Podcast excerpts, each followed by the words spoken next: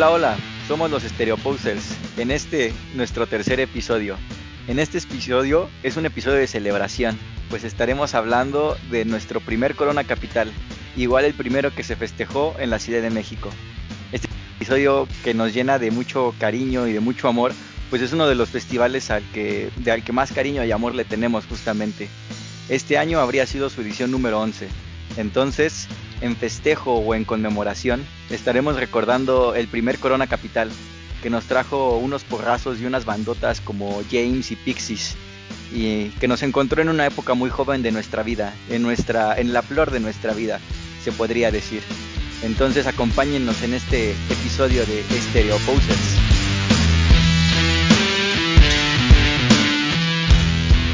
Recuerda que al final del episodio tenemos nuestras recomendaciones musicales, no te las pierdas. Además, no olvides de seguirnos en nuestras redes sociales, Instagram, Twitter y Facebook. Nos encuentras como arroba o estereoposers en Facebook.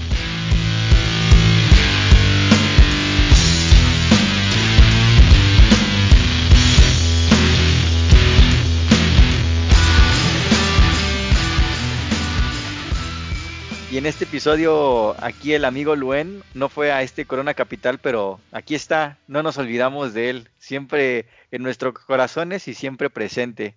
Pero bueno, entonces al principio el, oso y yo le vamos a dar y el Luen se va a unir un poco, un poco después, pero ahí anda, ¿sí o no Luen? Sí, ¿qué onda, Vanita? ¿Cómo andan? Pues ahí está. Entonces, Indispensable, indispensable el hermano Luen. Simón. Entonces ahí nos arrancamos. Va, va, va. Pues bueno, vamos a empezar aquí a darle, a darle caña, a darle cañita a este episodio de Stereo Posers. En este, en este primer Corona Capital había tres escenarios. Eh, en esos tres escenarios, como ya era costumbre, se estaban repartiendo las bandas en dos escenarios, alternando en, en dos escenarios. Uno el escenario capital y otro en el escenario Corona. Y bueno, antes de meternos de lleno con las bandas, queremos hacer un poco de, quería hacer un poco de remembranza, a ver si tú recuerdas algo en especial de ese día y de cómo te enteraste de ese primer Corona Capital, amigoso.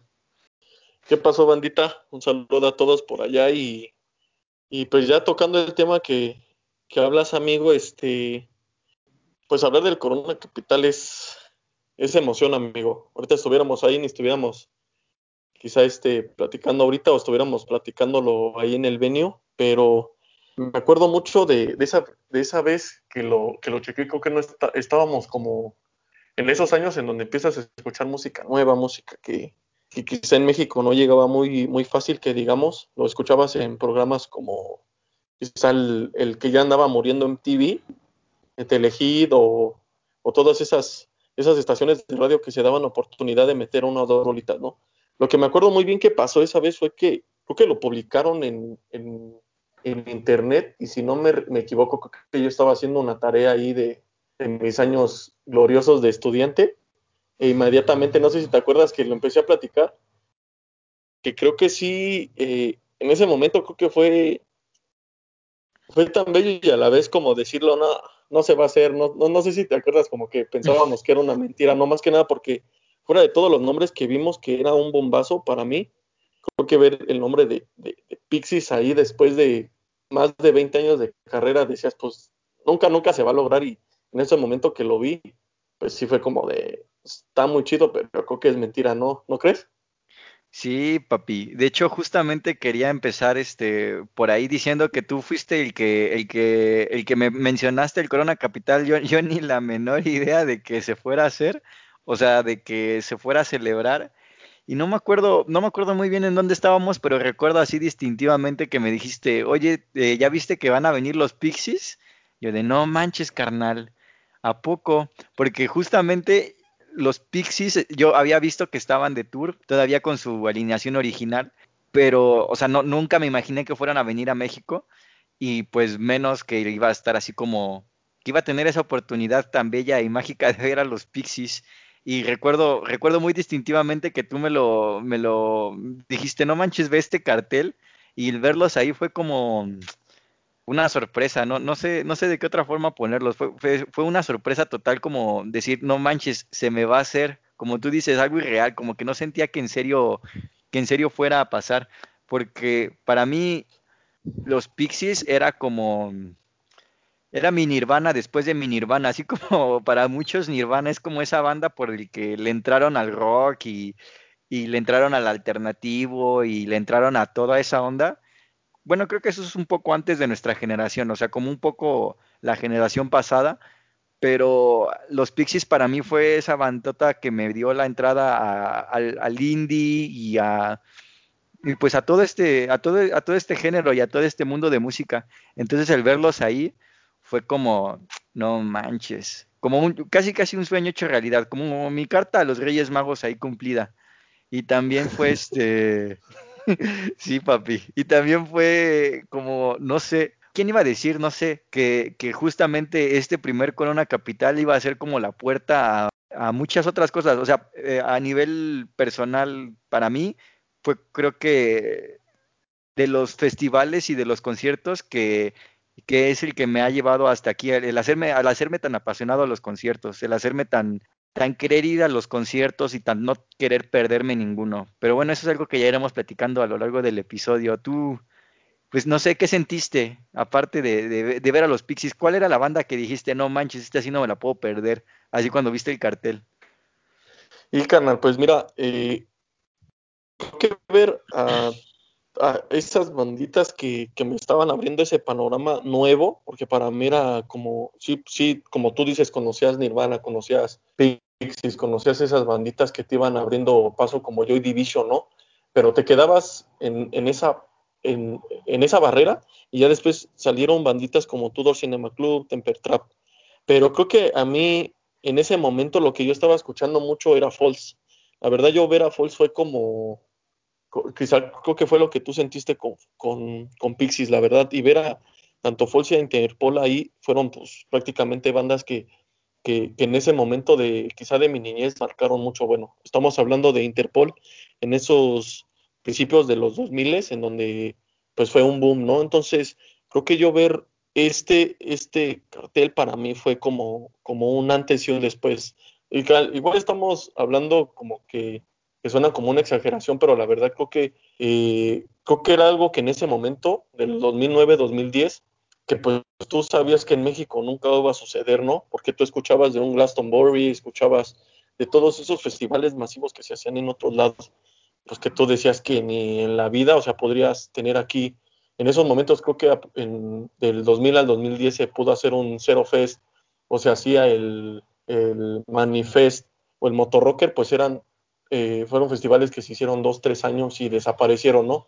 Porque pues quizá, como lo comentábamos, ese tipo de música no, sonaba tanto aquí en México. Entonces, que, que en ese rato Cesa y, y, y, como tal la empresa que es este, pues Corona, como tal en esa marca, pues se aventuró, porque la verdad era una apuesta muy arriesgada de hacer un, un festival de este calibre, ¿no? Y ahorita lo vemos que, que, que si no hubiera tenido éxito esa primera edición, pues por supuesto que una segunda edición no hubiera sido pues factible, ¿no, amigo? No, sí, carnal, y es justo igual lo que, lo que quería comentar, que a lo mejor para nosotros, para poner un poco en contexto a la banda, eh, nos agarró como en la época justa, en la época justa, esa época de cambiazo, como de, de descubrir nueva música y de, de pues no solo, no solo a, nivel musical, sino en todo, o sea, yo tenía 16 años, 16 años para ese primer Corona Capital de ya hace 10 años y tú andaba, tenías 17, ¿no, carnal? ¿Justo? Así es, amigo. Mis plenas, mi juventud donde no me dolía ni la cabeza, ni traía los ojos rojos, ¿no? Ni tenía tics en, en el cuerpo. Sí, papi. Entonces, nos, nos agarró como justo ahí y, no, y creo que no solo a nosotros, o sea, a nosotros como a nivel personal, pero igual a toda la escena de México. Entonces, como tú estabas mencionando, o sea, fue algo como arriesgado, como querer hacer el festival mexicano referente. Fue, un, era una, fue una apuesta grande que llegó en el momento justo para México, porque había habido varios festivales que, como tú dices, lo estaban, lo habían intentado, pero habían fallado, pero como que se sentía yo siento, viéndolo en retrospectiva, yo siento que estaba como ese ambiente ahí, como plantado, como que el Vive Latino cada vez era más grande, como que los festivales cada vez iban creciendo más, entonces como que el Corona Capital llegó en el momento justo, no solo a nosotros, sino también a la escena nacional de festivales y conciertos. Y creo que también, y no solo, o sea, como si hiciera falta algo más, como que trajo a un montón de bandas que también las agarramos ahí sí en su momento justo. O sea, por ejemplo, Tudor Cinema Club todavía traía su primer disco y después de eso volvió a venir dos veces. Y, y como, o sea, Falls también apenas como que no era esa, o sea, ya, era, ya eran famosos, no estoy diciendo que eran ahí, este, estaban, casi casi se los trajeron de, tocar de su, de su jardín, pero eran como, todavía no, no eran lo que son ahorita, 10 años después. Sí, amigo, creo que eh, ahorita estamos palpando la magnitud que fue, quizá como tú dices, en sus países respectivos, en, Irlanda como Tudor o Falls en, en, Inglaterra, pues como tú dices, ¿no? Quizá ya tenían un, paso ahí, me acuerdo que en ese momento yo había sabido que quizá Falls ya tenía en el 2000, como me parece, 8 o 9 pudo haber venido a México, pero yo creo por lo mismo pues se cancelaban las presentaciones, ¿no? Yo me imagino que igual en un momento Pixies pudo haber venido y no se concretó, o quizá en algún momento, creo que James sí vino a México a algún festival, alguna presentación, y después se ausentó bastante tiempo. ¿Por qué? Pues porque lo comentábamos, ¿no? No era como, como lo que se estaba consumiendo en ese momento en el país, pero en ese momento surgieron banditas como Rey Pila, estaban saliendo Dirty Karma, que también traía un nuevo disco en ese 2010, venían como los españoles de, de Triángulo de Menor Bizarro, que igual ahorita vamos a ir desprendiendo todo, como todo el cartel, pero que en ese momento, como tú dices, fue el momento preciso porque había bandas que estaban sacando discos, pero discos que, estaban marcando ya una pauta para ellos también, para, para ya tener un nicho fuerte de, de seguidores, ¿no? Sí, carnal, justo. Y este, y pues bueno, ya, ya que nos estamos clavando tanto en las banditas, eh, creo que valdría la pena de una vez clavarnos, irnos ya de lleno como, como lo hemos hecho, desglosando banda por banda. Este, vale la pena mencionar que este Corona Capital, si no es el único en el que ha tenido participación mexicana, eh, y ya después de eso solo ha sido pura participación extranjera porque han tratado como de apostar, como que se dieron cuenta o, la razón o la justificación que, me parece que he leído por ahí, es que las bandas mexicanas ya tienen, y latinoamericanas tienen otro tipo de festivales como el Vive Latino, que son exclusivamente este, dedicados para ellas. Entonces, este festival intenta o apuesta traer solo puras propuestas extranjeras. Eh, si, es el, si es el único, ¿no? O a lo mejor en el segundo también hubo, ¿tú te acuerdas, carnal? Sí, amigo, creo que fue hasta el 2000, fueron 2010, 2011 y 2012 que hubo.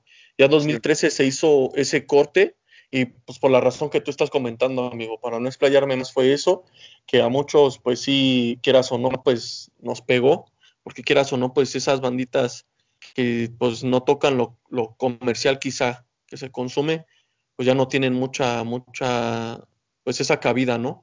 lo que sí daba el Corona en esas tres primeras ediciones, pues se cortó y pues creo que muchas bandas se quedaron con, más que nada con esas ganas de, de poder demostrar lo que hacían, ¿no? Entonces las bandas mexicanas que estuvieron en esas tres ediciones, pues, eh, pues lo supieron aprovechar, la verdad. Fueron muy buenas, buenas bandas, que lamentablemente muchas también ya no están. Entonces fue, fue un deleite poderlas ver en, ese, en esa magnitud de, de aforo.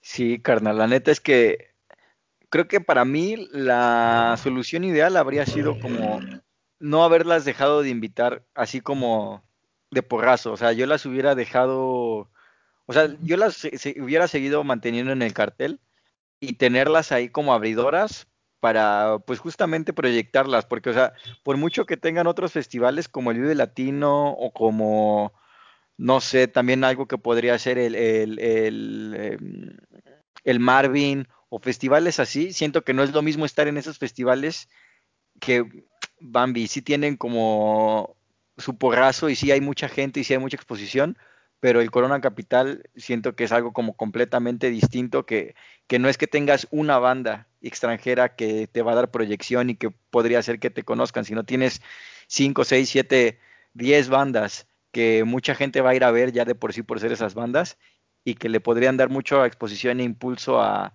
a bandas mexicanas que van empezando.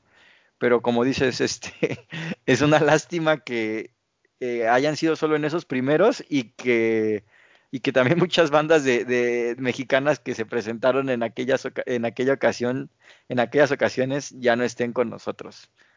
Y bueno, justamente la primera banda que empezamos viendo es eh, Dirty Karma en el, en el escenario Capital, que es uno, era uno de los escenarios principales. El nombre de los primeros dos escenarios principales en esta primera edición era el, el, Capital y el Corona.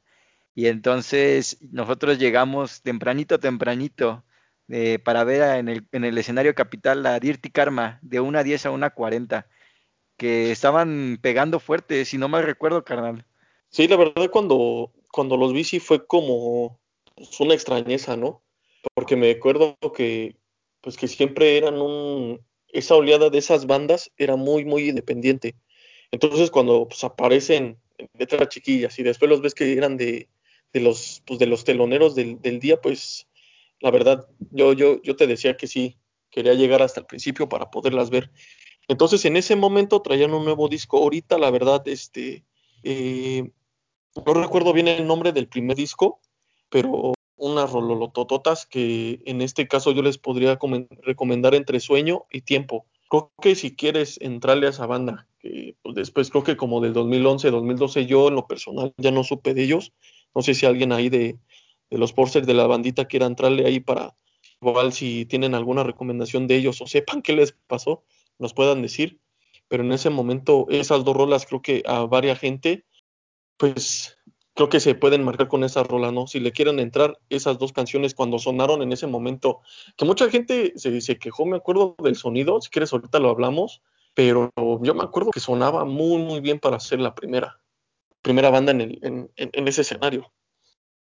Sí, sí, yo recuerdo, siento que también muchas veces bueno, no sé, es que iba a decir que siento que muchas veces nos quejamos del sonido como si todos fuéramos ingenieros de audio expertos, carnal. Pero la verdad es que hay veces que sí dices, no manches, esto creo que lo arreglo, arreglo yo mejor con mis bocinas de mi casa, papi.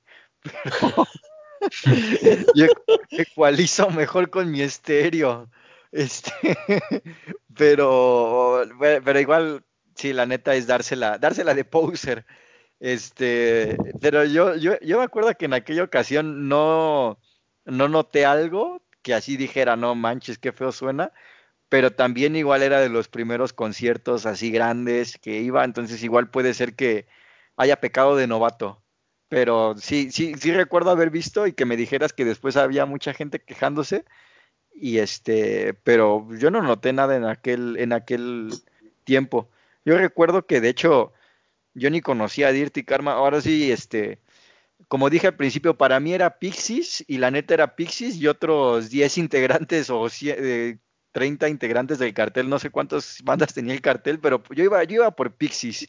Y la neta en aquella época era un poco más poser de lo que soy ahora. Bueno, era un poco más, mucho más poser. Si ahorita soy poser, en aquella época era 10 veces más. Y ahí no me, no me tomaba esa molestia de escuchar todo el cartel. Entonces, pues conocía, iba con las que conocía. Entonces, pues ahí conocía pocas banditas y pues solo las... No había escuchado el cartel a profundidad como ahora, pues. Entonces yo iba bien norteado con, con Dirty Karma, pero recuerdo que su presentación me, me gustó y me latió y, lo seguí escuchando después de eso. ¿A ti te gustó aquella vez Dirty Karma, papi? Sí, amigo. Yo creo que me, la verdad me emocionó mucho porque pues yo sabía que, que de ahí, pues, uff, en dónde los ibas a poder ver, ¿no?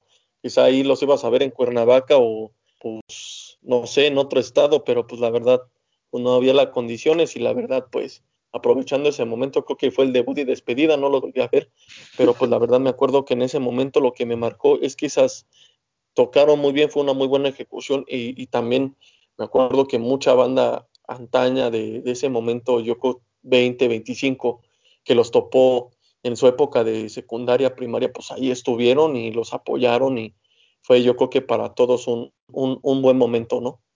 Sí, le pasó como a Diego Laines en el Betis, papi. Llegó, lo metieron. lo metieron el primer partido y ya no volvió a aparecer nunca, papi. Metió el gol del Gane y ya, con eso se hizo estrella, man. Sí, pues así le pasó a Dirty Karma. Y este, su primer disco, acabo de echar el googlazo rápido, no es que sepa acá un resto, se llama Four Elephants. Y, también es el único disco que, está en Spotify de justamente del 2010. Eh, el, Corona Capital, si es que no saben, se festeja, se festeja o se lleva a cabo a finales de, del año siempre. Ahora eh, se hace en octubre porque la Fórmula 1, digo, se hace en noviembre en, esta, en, años recientes porque la Fórmula 1 se hace en octubre. Entonces, pero en aquella época se hacía en octubre y quedaba de perlas porque que, eh, quedaba cerca de mi cumpleaños. Mi cumpleaños es en octubre y entonces para esta edición fue el 16 de octubre del 2010.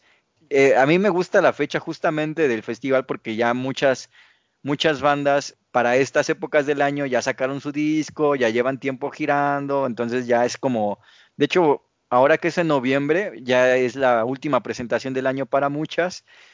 Como que ya todo lo que sacaron las bandas en el 2010, ya, ya, ya pocas van a sacar algo más después de octubre. me agradan las fechas del festival. Entonces, pues, pues eso, es en octubre.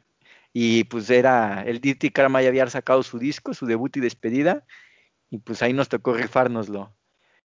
Y bueno, ya después del Dirty Karma, nos pasamos al escenario de aladito, al que iba así en, en coordinación, eh, con Menos Celoso, Minus the Bear, de una 40 a 210.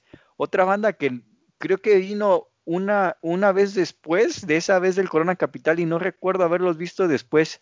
Son de Seattle, anduve buscando, son de Seattle, de Estados Unidos, de los United States otra banda igual que no había escuchado para nada, pero creo que fue de las que más me latió su presentación en el Corona Capital, una se rifaron, o sea, no, no, no diría es mi banda favorita desde ese entonces, pero sí es una banda que, que se digiere muy bien, que la, la pones después para eh, estudiar, para escuchar música y dices, ájale, está chidito. Tú sí habías escuchado a Minus de Ver, ¿no? Carnal, yo te recuerdo que tú este, ya eras el nivel de poser que eras, que, que eres ahorita ya desde hace 10 años, papi. No, no, pues qué más quisiera, brother, la verdad. Sí había escuchado algunas rolitas, más que nada porque sí le daba como, si no había nada en la tele, pues si no estaba Dragon Ball, pues ya le ponían TV, ¿no? Entonces, este, sí salieran dos rolitas y me acuerdo que pues dije, pues si las tocan ya me las, ya me la hicieron, pero o sea, prácticamente ahí vas con la mente un poco cerrada, ¿no? Como decía, si tocan el hit, pues ya me voy otro, me voy a echar un taco, ¿no? Y, pero no, en ese momento creo que estos barboncillos de Seattle se arrifaron, la verdad. Eh, me acuerdo que tocaron My Time eh, Into the Mirror, que eran las rolas que yo en ese momento, pues por él, por eso pues, dije, pues terminando Dirty, a fuerzas tengo que ir a ver a Minus. Y, y se la rifaron. Muy buena ejecución, el bajo sonaba súper padre, bien me acuerdo. Tengo ahí unas grabaciones con mi celular de 300 pesitos, pero no, pues no sé, o sea, la verdad fue, fue un momento muy, muy padre que lo recuerdo y como dices, vinieron, creo que vinieron al Plaza, me parece, como dos, tres años después, traían otro disco, pero pues le perdí la pista, pero la verdad, Minus de Beer, en, eh de Beer en ese momento también estaba como en, si no se dice un boom, estaba en un, un, buen momento, ¿no? En donde la gente, creo que por dos, tres canciones los topaba y sabía que pues valía la pena verlos, ¿no? En ese momento. Simón, papi, y es que justo creo que Minus de Veres son unos que han estado, pues no diría inauguradores, pero sí como son clásicos de la, de la escena indie de Estados Unidos y de, y de, y en general de, de, la escena, como tú dices, desde la época MTV y, todo ese PEX. Y justamente en el 2010 traían el, el álbum de Omni y que trae la canción de Into the Mirror justamente. Y sí, los barboncitos se rifaron y, y, creo que ya no los fui a ver al Plaza. Bueno, sí, ya no los fui a ver al Plaza, pero, o sea, sí recuerdo que aquella vez dije, no, pues, este, me los voy a rifar más y este, y en una de esas lo, los vuelvo a ver, pero pues ya, ya no se ha vuelto a dar porque ya no he vuelto a ver a Minus de Ver y creo que ah, me los perdí ahí en el Plaza, me habría gustado verlos porque el Plaza es un lugar mágico también, pero bueno, ya creo que el Plaza es de esos lugares que también merecería un episodio por sí solo, entonces mejor no, no, no me meto mucho con, con la con la magia y, eh, y el, el, entorno del Plaza, que yo creo que sí es mi lugar favorito de conciertos de la Ciudad de México. ¿Tú, tú los fuiste a ver el Plaza o, o tampoco ya en él? Ya no, ¿verdad? No, amigo. Sí, recuerdo que no. Creo que en ese momento, pues no sé qué pasó, pero sí ya no me di la oportunidad que hubiera valido muchísimo la pena. Pero ese momento 2010, en, con nuevo disco, eh, que ya estaba también llegando la bandita y para escuchar, más que nada yo creo que a Tudor Cinema Club, que estaba muy temprano, llegó la gente. Sí, ya le doy la oportunidad y sé que muchos pues, recuerdan ese momento también. Simón.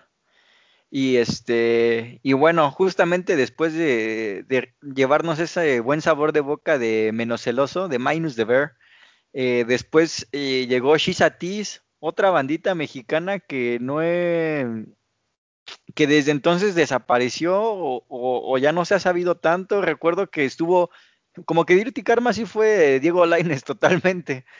Esto fue como un poco más, este, Shizatis un poco más Eric Gutiérrez en el PCB, como que se lesionó Shizatis, como que iba bien.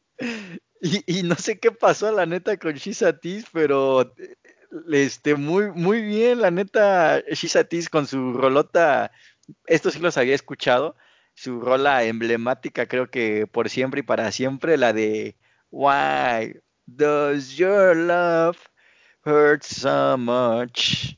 Pero bueno, esa rolota este, la trae, o sea, es como de la, la, emblemática de Shizatis y creo que es de esas rolas que a veces las, las escuchas o mucha gente la escucha y no saben que, que, que es de Shizatis. Exactamente, amigo. Como que yo creo que la escuchaste ahí, eh, te iba a decir en el camión, pero pues no, el camión trae, trae unas buenas rancheras, ¿no? Pero no sé, es, es, es una canción que, que también marcó una época, ¿no? Guay de, de Shizatis, creo que si dices Shizatis, ah, sí, las que tocan guay, ¿no? Si los conoces. Si no, pues hasta piensas que igual y se la rifó, no sé, una bandita británica o algo así, pero no, la verdad es que son mexicanos, son, me parece, son regios los hermanos, y sí sacaron, eh, a ellos sí les traté de seguir la pista, pero creo que sí, sí fueron muy, ya fue muy irregular, eh, pues eh, su desenvolvimiento, no sé si sean, sigan siendo los mismos o algo, pero pues en ese momento, hablando específicamente del 2010, traían una onda súper fresca, traían este disco que creo que si lo siguen tocando sigue jalando la gente, pero si te preguntas de otras rolas, pues no las vas a encontrar, o no, más que nada no que no las encuentres, sino que pues no las vas a identificar, porque pues al final de cuentas como que se perdió ese, pues que las mismas eh, radiodifusoras pues le dieran más auge, ¿no? Entonces en ese momento traían sus rolitas como Genio de los Deseos, Calabozos y Princesas, entonces imagínate, ese momento fue como la crema innata, donde después de ver una, pues, una banda de Estados Unidos y volver a regresar a México, decías como, pues que no estábamos tan disparejos, ahora sí que había talento, pero pues como se sigue diciendo en estos años en México, hace falta apoyarlo, amigo.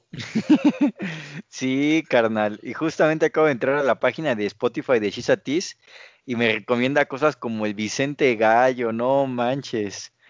Qué buenas épocas con el Vicente Gallo. O sea, sí, amigo. Pero este, no, Shizatis, como tú dices, genio de los deseos, otra rolota muy recomendable, que, que es como de esas rolas que yo siento que es de esas rolas que si la escucho en disco no me late tanto, pero verla en vivo como la atmósfera que crea, esa rolita, siento que es muy especial. No, no, no, no sabría muy bien decir por qué, pero es como de esa rolita que la escuchas en vivo y dices, ah, sí, genio de los deseos. Dices, ah, sí, sí me late, sí me pone a bailar, sí, sí genera un buen ambiente, te pone de buenas. Y no sé, una rolita muy, muy pasable y en general son como esos, muy rolitas, no diría pasables, muy, muy, este, muy disfrutables del momento. Y este, sí, Qué, qué, mala suerte que, como dices, que, que, sea de esas bandas que se han perdido. Estoy viendo aquí en Spotify que sacaron otro disco en el 2016 y pues ya después de eso creo que desaparecidos completamente. Sí, sí amigo, pero... inclusive, uh -huh. inclusive les dieron oportunidades también después de esos ayeres. Eh, es decir, yo los llegué a ver en, en el Vive y también en el Marvin. Pero, pues quieras o no, eh, sabías que pues, la gente iba por, pues, por esa época del 2010, ¿no? Entonces, eh, lo que yo quiero demostrarle a la bandita ahorita es que en ese 2010 Shizatis estaba, pues marcando pauta, ¿no? Haciendo algo diferente, algo distinto en, en esa onda independiente y pues la verdad lo logró, marcó una época y si tienen oportunidad, no sé si en algún momento hayan la oportunidad de poderlos topar otra vez a live, pues desen la oportunidad y como dice Ponce igual y ahí en las plataformas no le late mucho, pero en vivo es, es, algo muy recomendable. Sí, pues recuerda que justamente Shisa le estaba abriendo a, le abrió a Temi Impala en el campo Marte la primera vez que vino, entonces como que tampoco es, o sea, como tú dices, para demostrar que tampoco era así como poca cosa, que sí estaban marcando época los de Shisa y que lamentablemente no sé si por falta de apoyo o no sé por qué, pero se, se, terminó de diluir un poco, pero muy buena banda, muy recomendable, que en el 2010 este, venía con todo y pues por eso tampoco, también no le, no le dieron el horario de las 12 de la mañana, sino justamente le dieron un horario, eh, digamos, digámosle decente, a buena hora, ahí de 2.10 a 2.40. Después de eso, justamente después de Shizatis, tan, no era tan mal horario que después de Shizatis eh, se dejó venir el Tudor Cinema Club, que nunca ha sido de mis bandas preferidas, la neta, y que ahorita es como decir Tudor Cinema Club es Tudor Cinema Club, es como de no manches, es un porrazo de porrazos.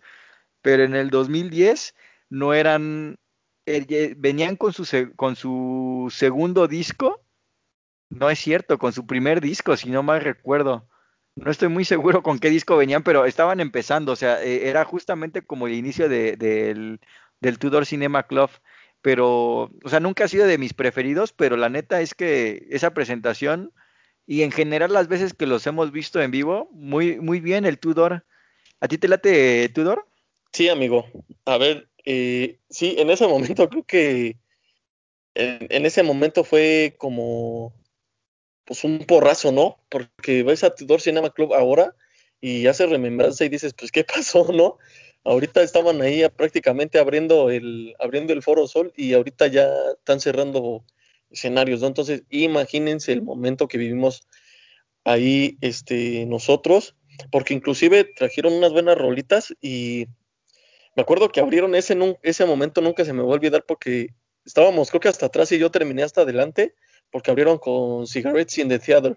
Esa rola para mí, si la pueden escuchar amigos, no sé, tiene mucha euforia, tiene muy buena ejecución y lamentablemente siento, en opinión personal, que creo que esa energía se ha ido perdiendo, pero sigue siendo una muy buena banda, igual traían muy buenos, este, buenos sencillos. Ahí empezaron con esta rola que creo que todos conocen, que es What You Know, que pues imagínense, ahorita es como un himno, lo han puesto para representar, no sé, algún tema en el Glastonbury.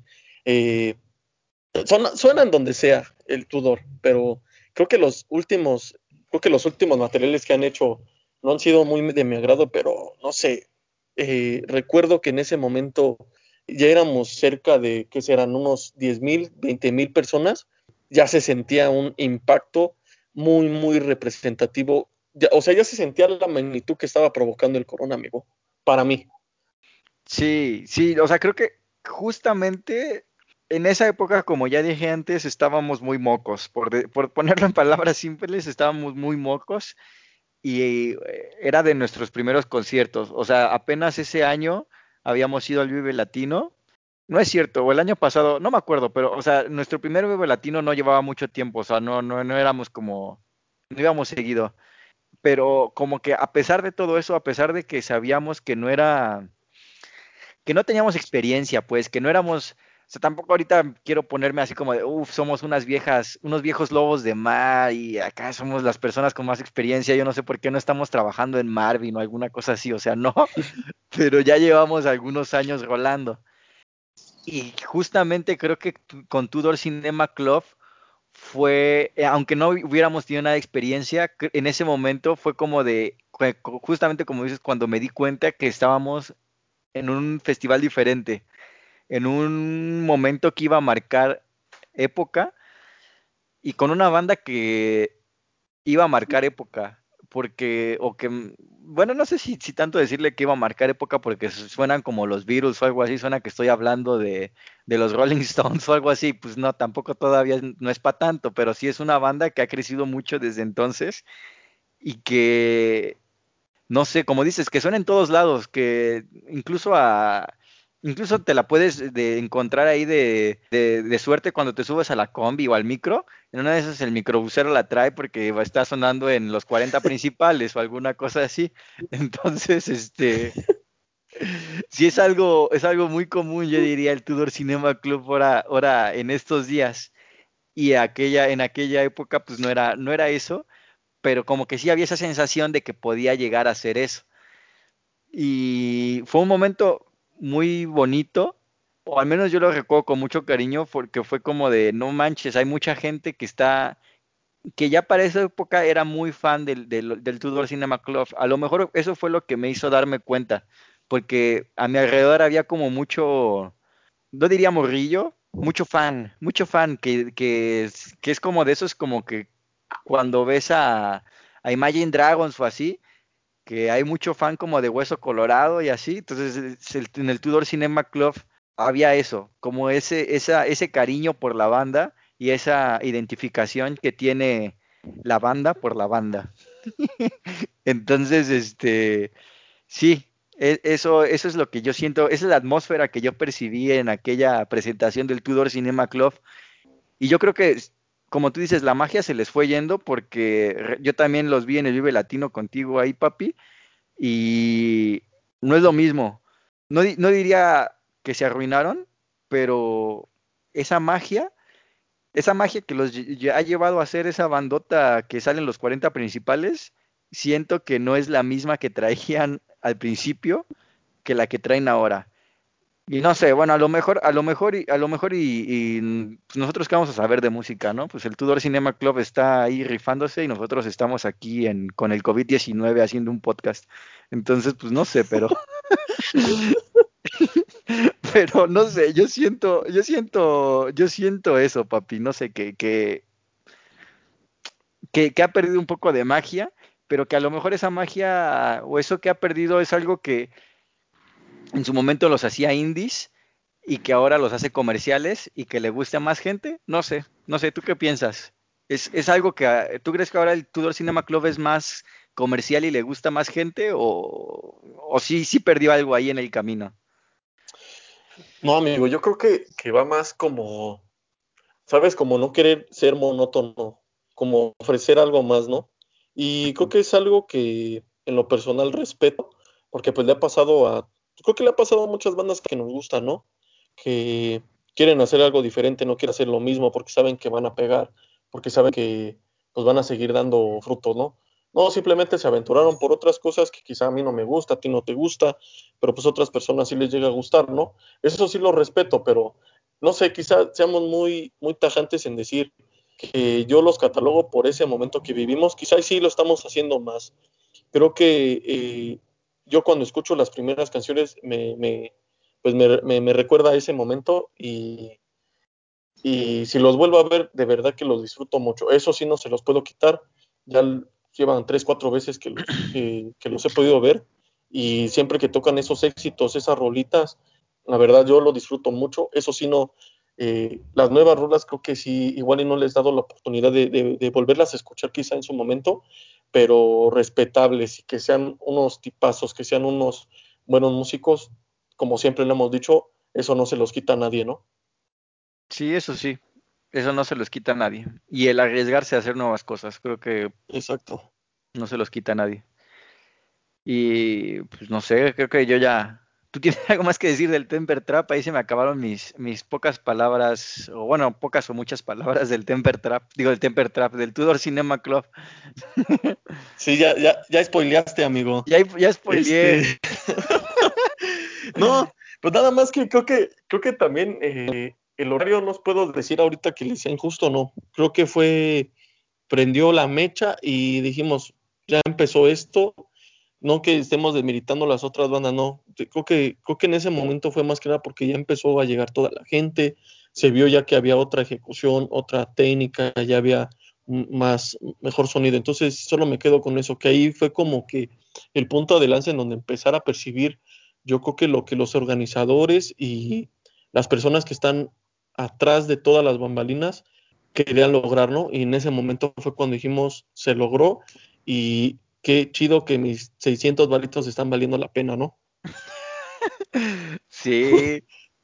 Ah, bueno, yo totalmente de acuerdo con ese comentario, papi. O sea, creo que así como nos pasó en el normal del 2018, que lo, discutimos en el primer episodio por si alguien está interesado en revisarlo, eh, así como Of Montreal fue el banderazo de salida en aquel festival en el que se dejaron venir los porrazos después de eso. Creo que así fue, es Tudor Cinema Club en este festival, fue cuando empezó la, la magia del festival. Se dejaron venir los porrazos después de eso.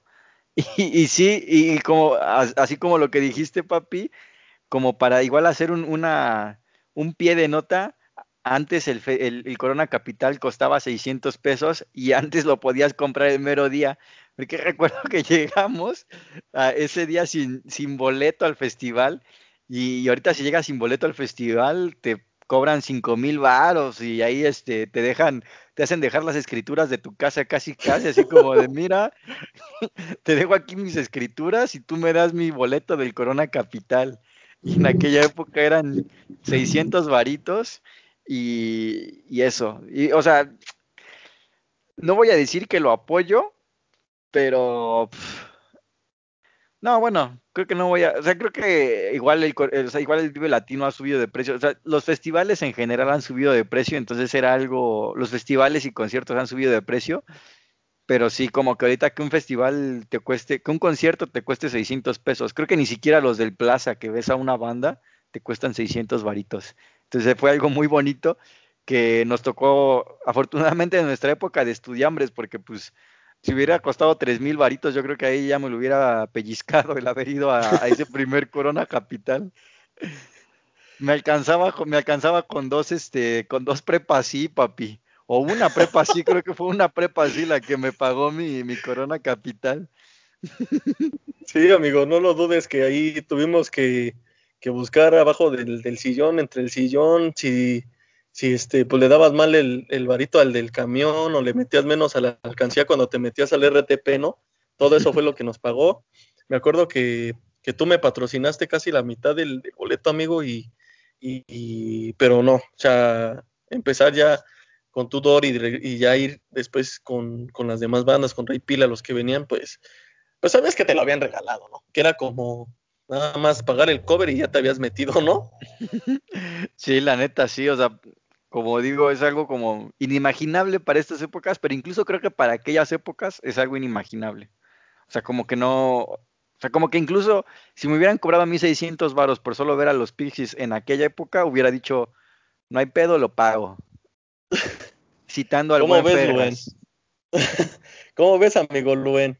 ¿Tú te hubiera dolido el, codo en ese momento si hubieras pagado 600 pesitos por si te decían que ibas a ver a todas estas banditas? ¿O pues, te las hubieras evitado? ¿Cómo ves? No, pues sí, suena, suena muy irreal, ¿no? Ahorita encontrar, encontrar un festival así, a ese precio. Qué ofertón, ¿no? La verdad. Y bueno, la verdad yo no pude, pues, estar ahí con ustedes, pero porque viendo acá los recuerdos del del Facebook hace 10 años, pues creo que, o del Hi-Fi, por esas fechas yo creo que no, realmente no era un, no era un ¿verdad? Pero no iba a tantos conciertos, pero la verdad es que, o sea, pues lo que estoy escuchando hasta ahora, pues la, la verdad es que sí suena bastante bien, porque pues son bandas que seguramente los marcaron, ¿no? Y bueno, al menos Tudor Cinema Club sí los he podido ver, en mi primer Corona, me parece. Ah, no, fue el segundo Corona que no fue el de este año, el de ese año, pero pues eh, la verdad es que sí tienen buen show. Bueno, sí me gustaron, tienen una, una buena vibra. Y no sé si eran los eh, las canciones que pues que estaban de hit en ese momento o si eran nuevas, pero pues pero sí siento que la verdad sí tienen buen show y sí sonaba bien. Y los estaba escuchando de lejos porque no, no estaba ahí metido, ¿no? en el, entre toda la gente, pero pues sí sonaba, sonaba bien. Y pues 600 varitos para los Pixies, pues no, la verdad es que regalado. me metí de bolón ping-pong a checar los precios así exactos. Igual hubo dos fases, yo ni me acordaba que había habido dos fases. Del 29 de junio al 31 de agosto, 450 pesitos. Y del 1 de septiembre hasta el día del evento, que fue el 16 de octubre, 550 pesitos. Entonces, menos de 600 varitos. Qué ofertón, como dice el buen. Y, y, pues sí, como lo habían escuchado hablar, no es que lo tuviéramos aquí castigado, callado en el rincón, simplemente es que este, eh, no fue a ese, no nos pudo acompañar, todavía no era estereopouser, como dijo él, entonces este. sí, la verdad no, no era estereopouser. Y quién sabe qué estaba escuchando hace 10 años. Por eso, viendo mis recuerdos vergonzosos ahí del Face, pues mejor, mejor no les digo. Ya cuéntanos, ¿eras, eras, te, gustaba My Chemical Romance? ¿Eras emo, papi, o, o qué tranza? No, no, ¿qué pasó? no, muy respetable, muy respetable. No. pues creo que estaba viendo acá mi, mi cajoncito de los boletos del 2010, creo que nada más fui a un concierto y era de Coldplay, imagínense. Ah, está bien. Tómala. no, pues traía buena, traía buenas canciones en ese entonces. ¿En el Palacio? ¿Fue el del Palacio? Eh, no, en el foro. Ah, en el foro, mm, no manches. Se puso chido. Pero pues en ese entonces la verdad es que creo que sí, los festivales creo que no me, no me había acercado tanto a los festivales. Fue hasta ya mucho después. Y pues sí me perdí bastantes coronas, pero ya ahorita puedo decir que sí es, sí es un festival que vale la pena. Sí. pues ahí, ahí. Ahí nos mandas una... A ver, perdón, ya di, di, di, di, ya me cayó. no, que lo ahí con, con el golpe y acá con su con su whisky en las Rockies y nosotros ahí deshidratándonos en, en el, en el Corona, ¿no? Sí, no manches, papi. Este, ando, ando checándole el, el playlist de Coldplay ahorita a ver qué me perdí. Y estuvo chido, ¿eh? Ese traían el vivo a la vida. Cuando toda Coldplay en esas épocas estaba, era, era de mi agrado. Estuvo chido, sí, sí, sí, sí. Y ahorita ya, la verdad, ya casi no lo escucho, pero pero sí, son esas épocas, ¿no? ¿Tienes merca de ese, de ese momento, amigo? Eh, sí, una playera que ya es trapo, de hecho. Ya, no, manches. Yo, yo propongo, amigo, que Luen este, prometa subir una foto de ese, de eso a las redes sociales, ¿no? Y ya que le pongan un buen likecito ahí, porque, o sea, no, no, este, no, no es burla, porque yo me acuerdo que en ese momento Viva la Vida, o sea, todas esas rolas, eh, muy, muy buen disco, ¿no? Muy buen disco, es, es, es un buen dato. Y a mí en lo personal sí me gustaría que subiera ahí algo a las redes sociales, un boletito, la mercha, para pues, que nos refresque ese momento también, ¿no? Sí, la neta, sí, creo que fue, de hecho, sin mentirte, fue el último disco de Coldplay que me gustó. Eh, porque ya después de eso ya ni me acuerdo cuál siguió, pero después del Vive la, del Vive la Vida sí dije, no manches, ya de aquí a hacer una colaboración con el Daddy Yankee ya es poco, ya no le hace falta nada. Pero bueno. Bueno, que Coldplay, amigo, ha sido de las, de las únicas bandas que me acuerdo de antes de los 2000 que cabe decirlo es, eh, pues que siguen intactos, ¿no? Siguen, creo que sí habían como que tronado, creo que en su basterista en un momento de su historia, pero pues lo regresaron a los meses, supongo yo, y, es rescatable que Coldplay eh, se siga manteniendo, ¿no? sea lo que sea sus colaboraciones, discos que hayan sacado, a mí en lo personal me siguen gustando, eh, pero se han mantenido, ¿no? Ha sido esa banda que sigue respetándose, sigue sacando en lo que cabe buena música y, se sigue manteniendo con sus mismos cuatro integrantes, ¿no? Sí, a mí la neta no me, no me gusta su música, pero me gusta su estilo. El Chris Martin me cae a toda abuela.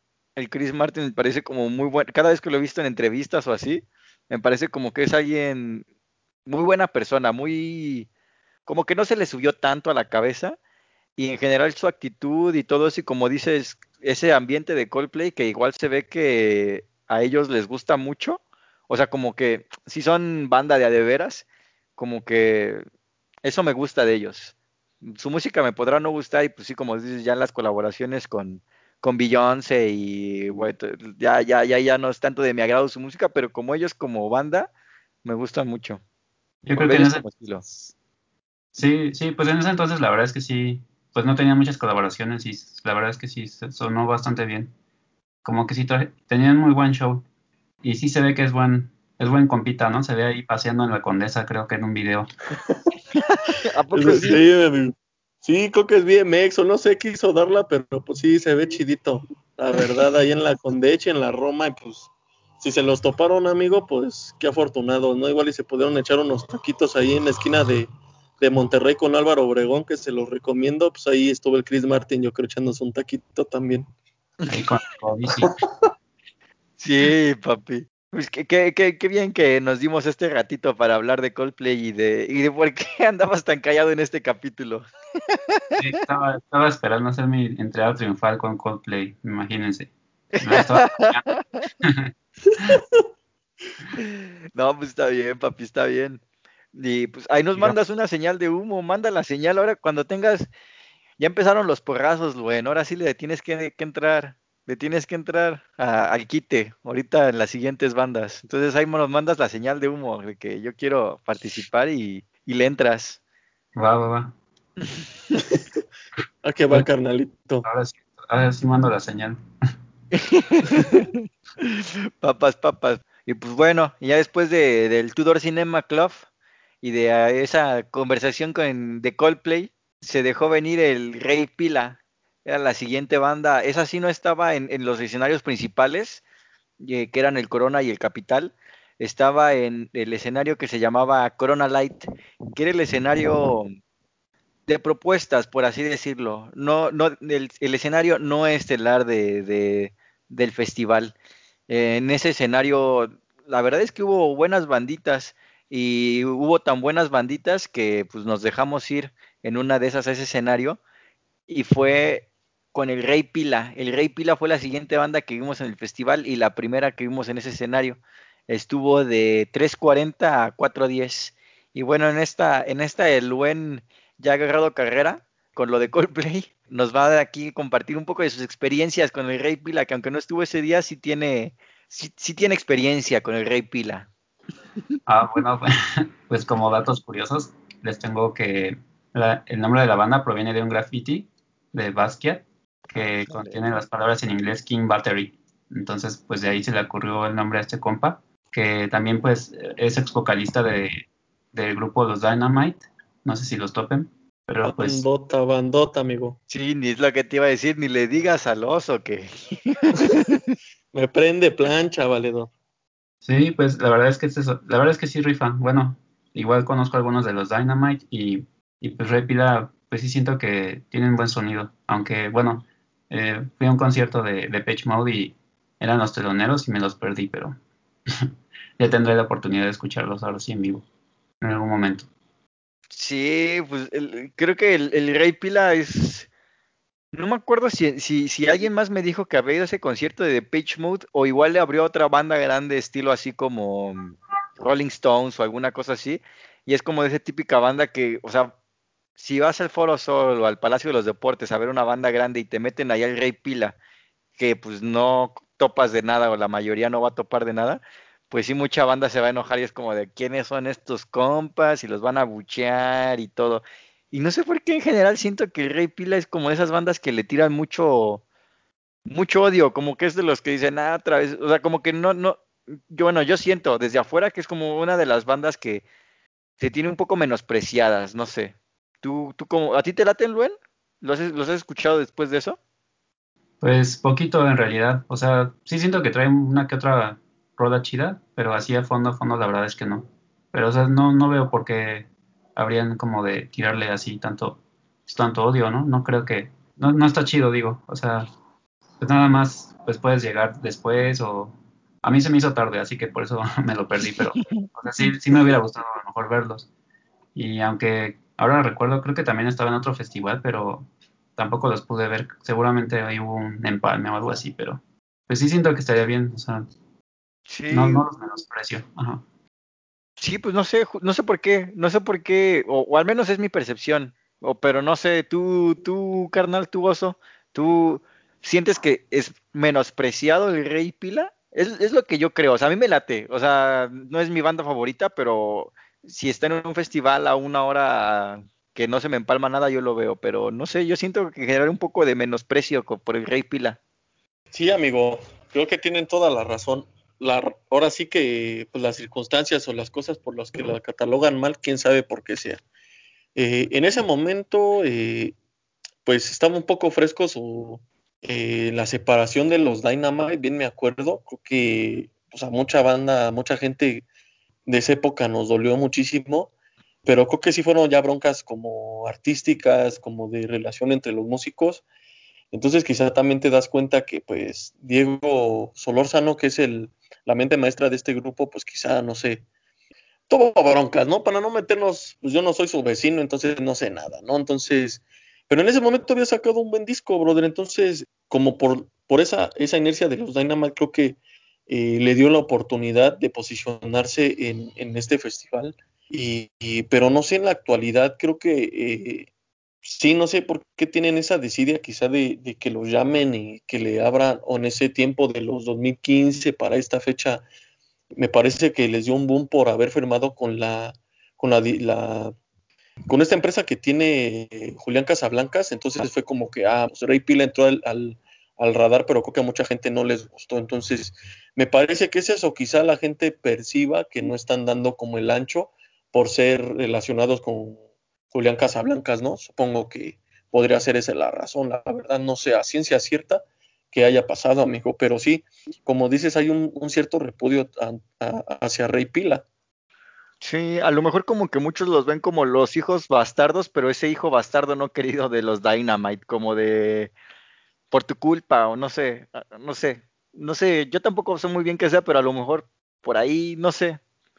Como hemos dicho, no lo entendemos y me pareció que aquel día del, Corona Capital definitivamente no fue, sí fue un poco bajón después de Tudor Cinema Club y de esa atmósfera tan especial que, que pues les dijimos que se, que se formó, que acabamos de platicar, para mí sí fue un poco bajón, pero no fue como de no manches, qué hueva ahorita está escuchando al Rey Pila, fue solamente como una transición, más bien fue eso, una transición hacia, hacia lo, que, lo que se iba a dejar venir.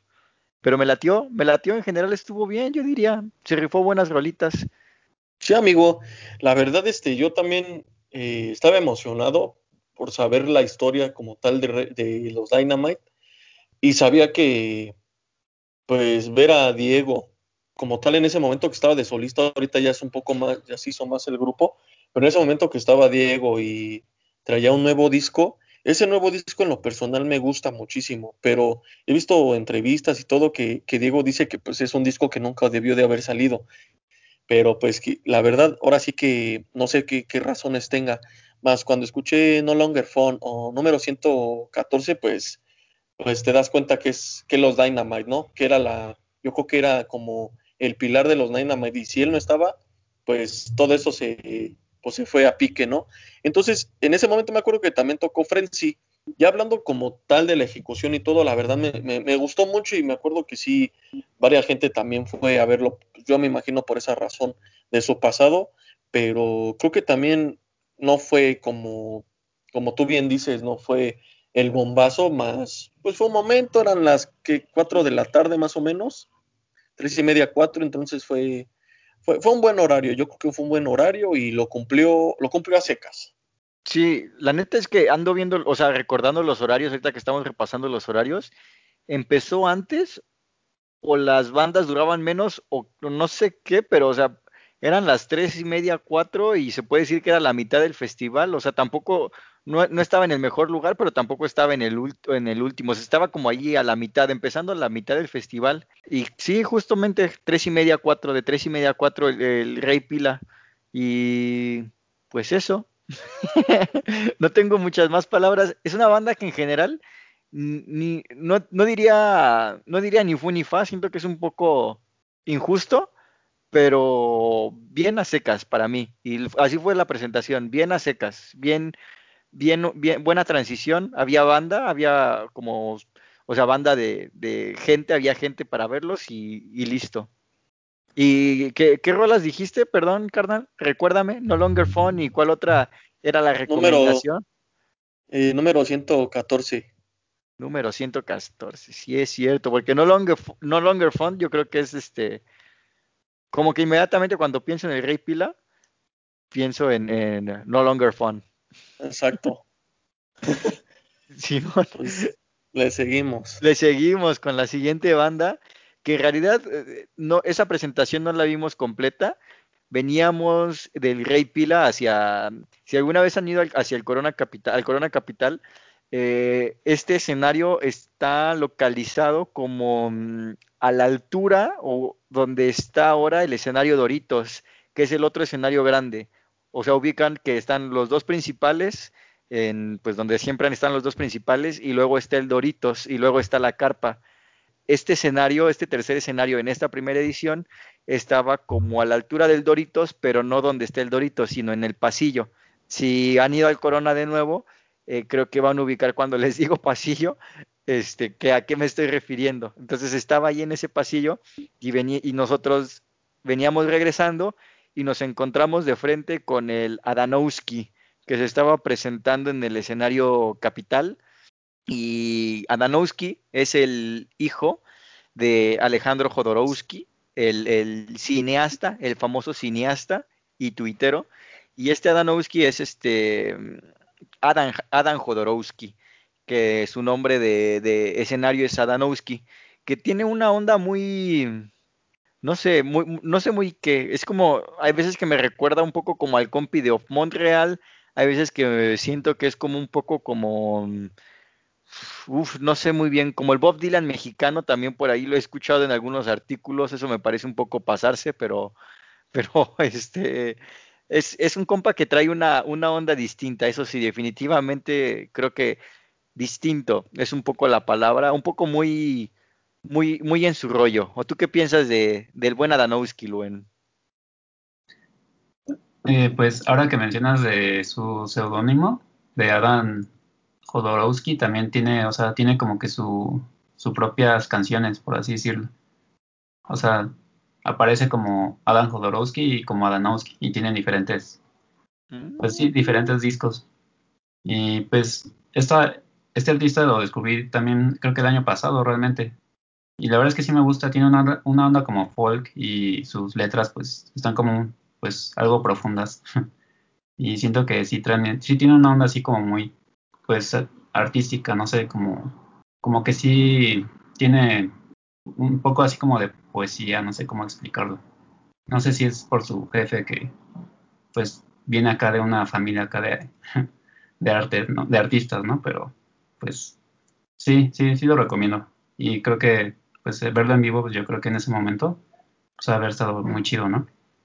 O bueno, lo poquito que hayan visto, pues yo creo que estuvo chido, o no sé.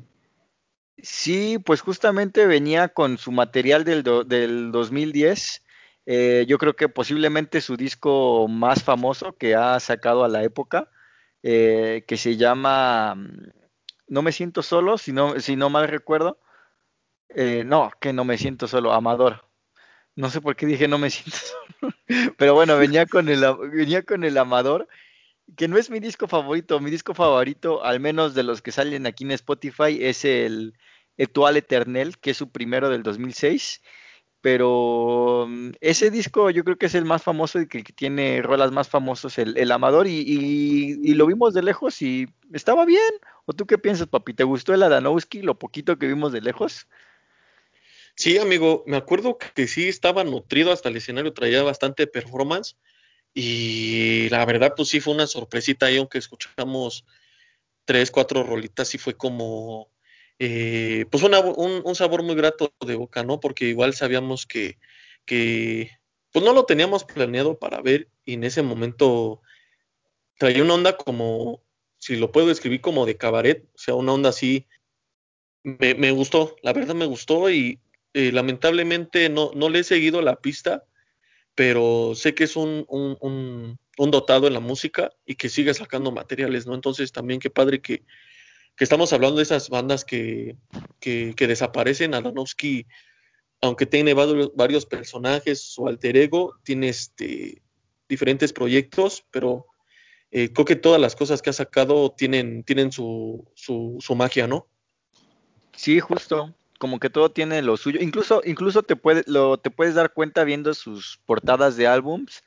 Eh, ahorita las estoy viendo en Spotify y como que justo eso, como que cada, en cada disco ha tratado de explorar algo diferente y bien que mal lo ha hecho y ha estado bien, es, es, es alguien que recomiendo escuchar eh, y pues tiene algo para todos y como dijo el Kike, es como alguien muy, muy artístico, inmediatamente te das cuenta de eso, como que es alguien artístico, no, es una buena palabra para describir a la Danowski. De hecho, en su, en su otro seudónimo tiene pues última, bueno, sacó un último sencillo y pues habría, ver, habría que escucharlo, ¿no? A ver qué tal está. Porque sí, tiene una onda como muy teatral, también sus videos están un poco bizarros, pero pues está, son chidos.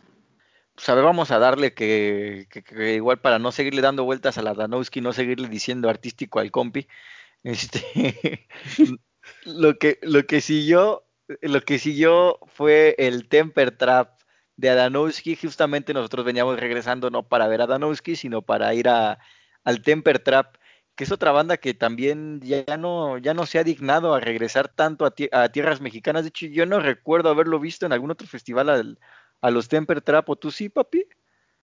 No, amigo, de ahí ya no supe, fue como, pues esa época igual, donde todos los conocían por, por dos, tres rolas que sacaron que ese disco la verdad es muy rescatable.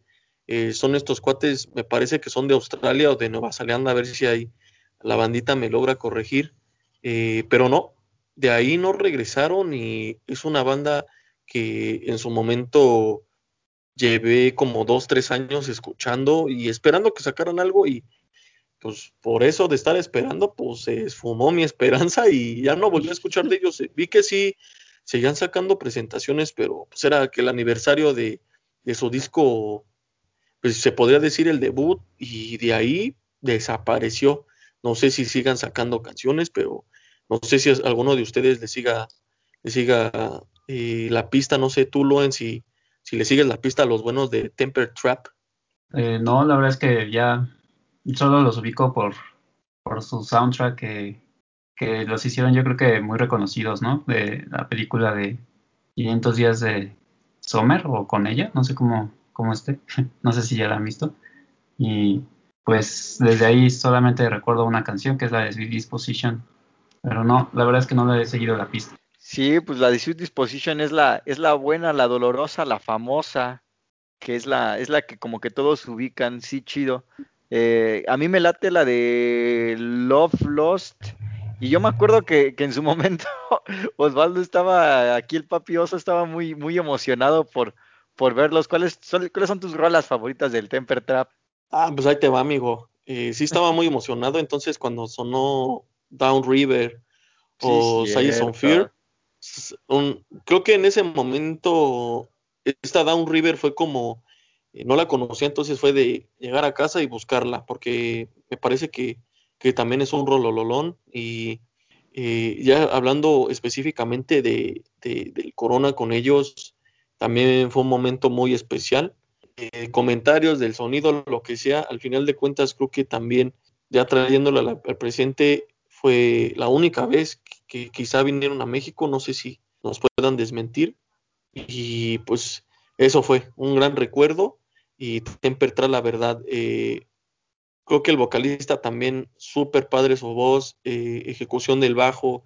Estos cuates se, entregaron y ya en ese momento también estábamos súper, súper eh, emocionados porque aquí creo que eran donde ya nos preparábamos para, para las letras grandes, ¿no? del cartel, amigo. No sé tú qué, qué, recuerdo tengas del, del Temper. Del Temper recuerdo que, como me pasó en las primeras bandas, eh, no había escuchado nada de ellos pero justamente la de Down River también fue una rola que dije, no manches, estos del Temper, eh, muy chidos, muy chidos, o sea, como dices, a, últimos años les he perdido un poco la pista, pero igual creo que ha, sido, ahora sí, no, ahora, ahora no, no, es, eh, no, es, no es conmigo, es con ellos, porque igual ellos dejaron de sacar material, y por ejemplo aquí en el Spotify su último disco es del 2016, pero sea, no es tan reciente, pero tampoco tan viejo, pero no sé, como que se bajó un poco después de lo de 500 días con Sommer o con ella, como dice Luen, como que no diría que se vinieron para abajo, pero creo que todos le perdimos un poco la pista. Hasta Spotify le perdió un poco la pista porque las primeras cinco rolas de, que están ahí todas son Sweet Disposition, Remix 1, Remix 2, Remix 3. Entonces, como que igual esa, esa no es nuestra culpa, pero le recuerdo que ese día el Temper Trap se rifó y fui, sí fue como de esas bandas que, que te hace querer escuchar más eh, cuando llegas a tu casa. Habría que ver si sacan la segunda parte de la peli, ¿no? A lo mejor ya reviven. Igual y sí, papi. O ponen el remix de Sweet Disposition, amigo, ya lo tienen a la mano. pues soy de Chanel ya a los 80 años, papi. por fin, ya, por fin ya aceptó al carnal, que ni me acuerdo cómo se llamaba. Pero bueno, para no, para, siento que le estamos tirando al Temper Trap y en realidad es una banda que sí nos late, pero no, no, es el mal pedo, pero simplemente así, así pasó. No somos nosotros, en serio que no. pero bueno, este, después del Temper Trap es otra de las bandas que, esta sí me dejó frío. Esta sí no puedo decir mucho porque me pasó lo mismo que con todas las anteriores que no las conocía pero como que las pasadas sí me habían dejado un buen sabor de boca y esta Delphic, que fue la siguiente banda que vimos de 5.20 a 5.50, me dejó frío, pero fue de, la, fue de los bombazos que tú más estabas esperando, ¿no, Oso? Sí, amigo, y lamentablemente eh, me los habían empalmado. Ahí fue en donde sentí la, el rigor también del corona, en donde te empalman las bandas, no tienes muchas bandas y las que te gustan te las empalman, no, te la, no, no lo comprendías. Pero eh, de escoger a Lights y a, a Delphic, la verdad en ese momento bien recuerdo y sabía que Delphic era muy difícil que regresara, porque en ese momento Lights estaba teniendo un, pues un, un, buen sazón ahí en, en, Gran Bretaña, los catalogaban como los nuevos Joy Division, como que tenían ese, ese, ese sonido revival. Entonces, pues dije, eh, en ese momento yo no conocía a Delphic, los escuché cuando los vi en el cartel, entonces me gustaron muchísimo, traían un, un, disco súper, súper padre, bailable, eh, como atmosférico, entonces en ese momento, pues sí me acuerdo que de, de, las recomendaciones que te había hecho amigo, Delphic sí fue como de, oye brother, pues acompáñame a verlo, no fue como que, pues órale, ¿no? O sea, sí fue como que te dije, amigo, acompáñame, y a mí en lo personal sí me gustaron mucho porque recuerdo que de, de todos los problemas que había habido de logística y todo de, Corona, creo que ahí fue en donde se vio ya como que ya había un poco más de trabajo con personales ya con, con, con la banda, ¿no? Como que ya traían zona de muéveme aquí, muéveme allá y todo quedó súper bien. Entonces, eh, de Delphic sí te puedo decir que las rolitas que más me laten es Doubt y Halcyon y están súper padres en vivo. Entonces, lamentablemente tuve que, sacrificar a,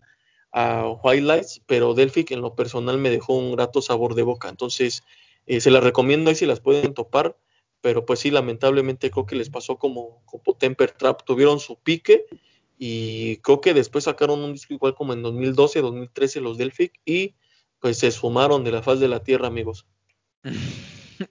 Pobres de Delphic. Y bueno, viéndolo en retrospectiva, yo no conocía a los White Lies, entonces para mí fue como de, sí, pues sí te acompaño, porque al fin entre ver solo a los que no conozco y ver contigo a los que tampoco conozco, pero tú sí, pues mejor veo a los que tú quieres. creo que en retrospectiva, ya que veo a los White Lies y los he escuchado, creo que habría preferido ver a los White Lies, pero, o sea, por, por puro estilo de música, o sea, los White Lies es como una onda que me late más, y sí hay dos que tres horitas de los White Lies que, que que me gustan. Pero después sí tuve la oportunidad de verlos, los vi, este, le abrieron a Blondie eh, cuando se presentaron en el Teatro Metropolitan. De hecho, los vi con mi santa jefecita, porque mi santa jefecita es fan de Blondie. Este, pero bueno, esa es otra historia. El punto es que sí voy a, sí, sí, sí he tenido la oportunidad después de reencontrarme con los White Lies. Y la verdad es que también me dejaron frío. o sea, por estilo de música, sí prefiero Wildlife sobre Delphic, pero qué bien que te acompañé Delphic, porque creo que los Lies tampoco, o sea, tampoco me habría encantado verlos en su momento, porque pues ya aún conociéndolos no me encantaron verlos antes de, de, Blondie. Pero sí, creo que es un poco, tienen un poco para todos también los Lies. Tampoco, también me parece exagerado. Sí he escuchado esos comentarios que dices de que lo comparan con los nuevos Joy Division. No me parece para tanto, pero está bien, está bien. Me laten más las bandas rusas de, de post-punk, la neta. unas, unas buenas bandas rusas con Don Ramón bailando. pues claro que sí, amigo, pero pues sí, lamentablemente ahorita ya dejando un poco de lado a Delphic, eh, White Lies en lo personal sí me gustan, pero después de su disco, creo que sí es el debut, sí puedo decir que sí, creo que lamentablemente eh, los comentarios o las expectativas que le estaban poniendo en ese momento a esa banda, no sé si les perjudicó o fue como el, pues fue como comerse el dulce muy rápido, ¿no? Porque creo que los últimos discos, a, a los comentarios que yo he visto, sí es como que sí los deshacen en crítica, los deshacen en, en que, pues, qué se perdió, por qué cambiaron. Pero al final de cuentas, creo que la evolución que tuvo la banda y todo lo deberíamos de respetar más. Creo que la crítica nunca te va a perdonar. Y eh, hablando de ese primer disco, yo puedo decir que es un discazo totote, en donde viene una de mis canciones favoritas, creo que de la, no, no puedo decir ni de ese 2010, creo que de, de, de lo que escucho actualmente, no la puedo dejar de escuchar eh, Danás es este, eso, esa rola en donde encuentras quizá por qué se les catalogó tan, tan, tanto a esta banda, ¿no? Entonces, esta, esta canción junto con Dead o To Lose My Life o Farewell to the Fairground, eh, todas se encuentran en ese disco y te puedo decir que, que pues nos damos cuenta de que por qué se catalogó así, ¿no? No sé qué tú opines, Luen, no sé si me estoy, me estoy viendo muy, muy dulce con ellos. Pues también he escuchado esos comentarios que dicen que pues los comparan un poquito con Joy Division, como que tienen una onda de Joy Division, Interpol y Editors, pero pues bueno, eh, realmente la, acabo de escuchar, bien poser, para, para poder pues ver realmente, ¿no? Que, de qué se trata. Pues como dices, ese, esas canciones de To Lose My Life, pues también lo, lo, bueno, hacen que consideren a esta banda que es como un one hit wonder, que pues es de que nada más tuvo un hit, una canción así bien poderosa y ya después pues le van bajando, ¿no? Y realmente pues ahorita no he escuchado lo reciente, pero pues creo que sí, sí, este, yo creo que en ese momento sí tuvo pues un auge, ¿no? Bueno, sí, se escuchaba muy bien lo que tenían en ese entonces.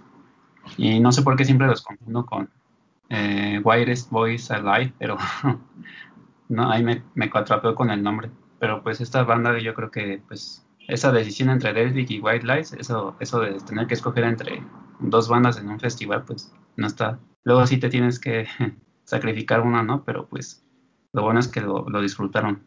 Lo poquito, ¿no? O mucho que les haya gustado, pero sí, vale la pena, ¿no?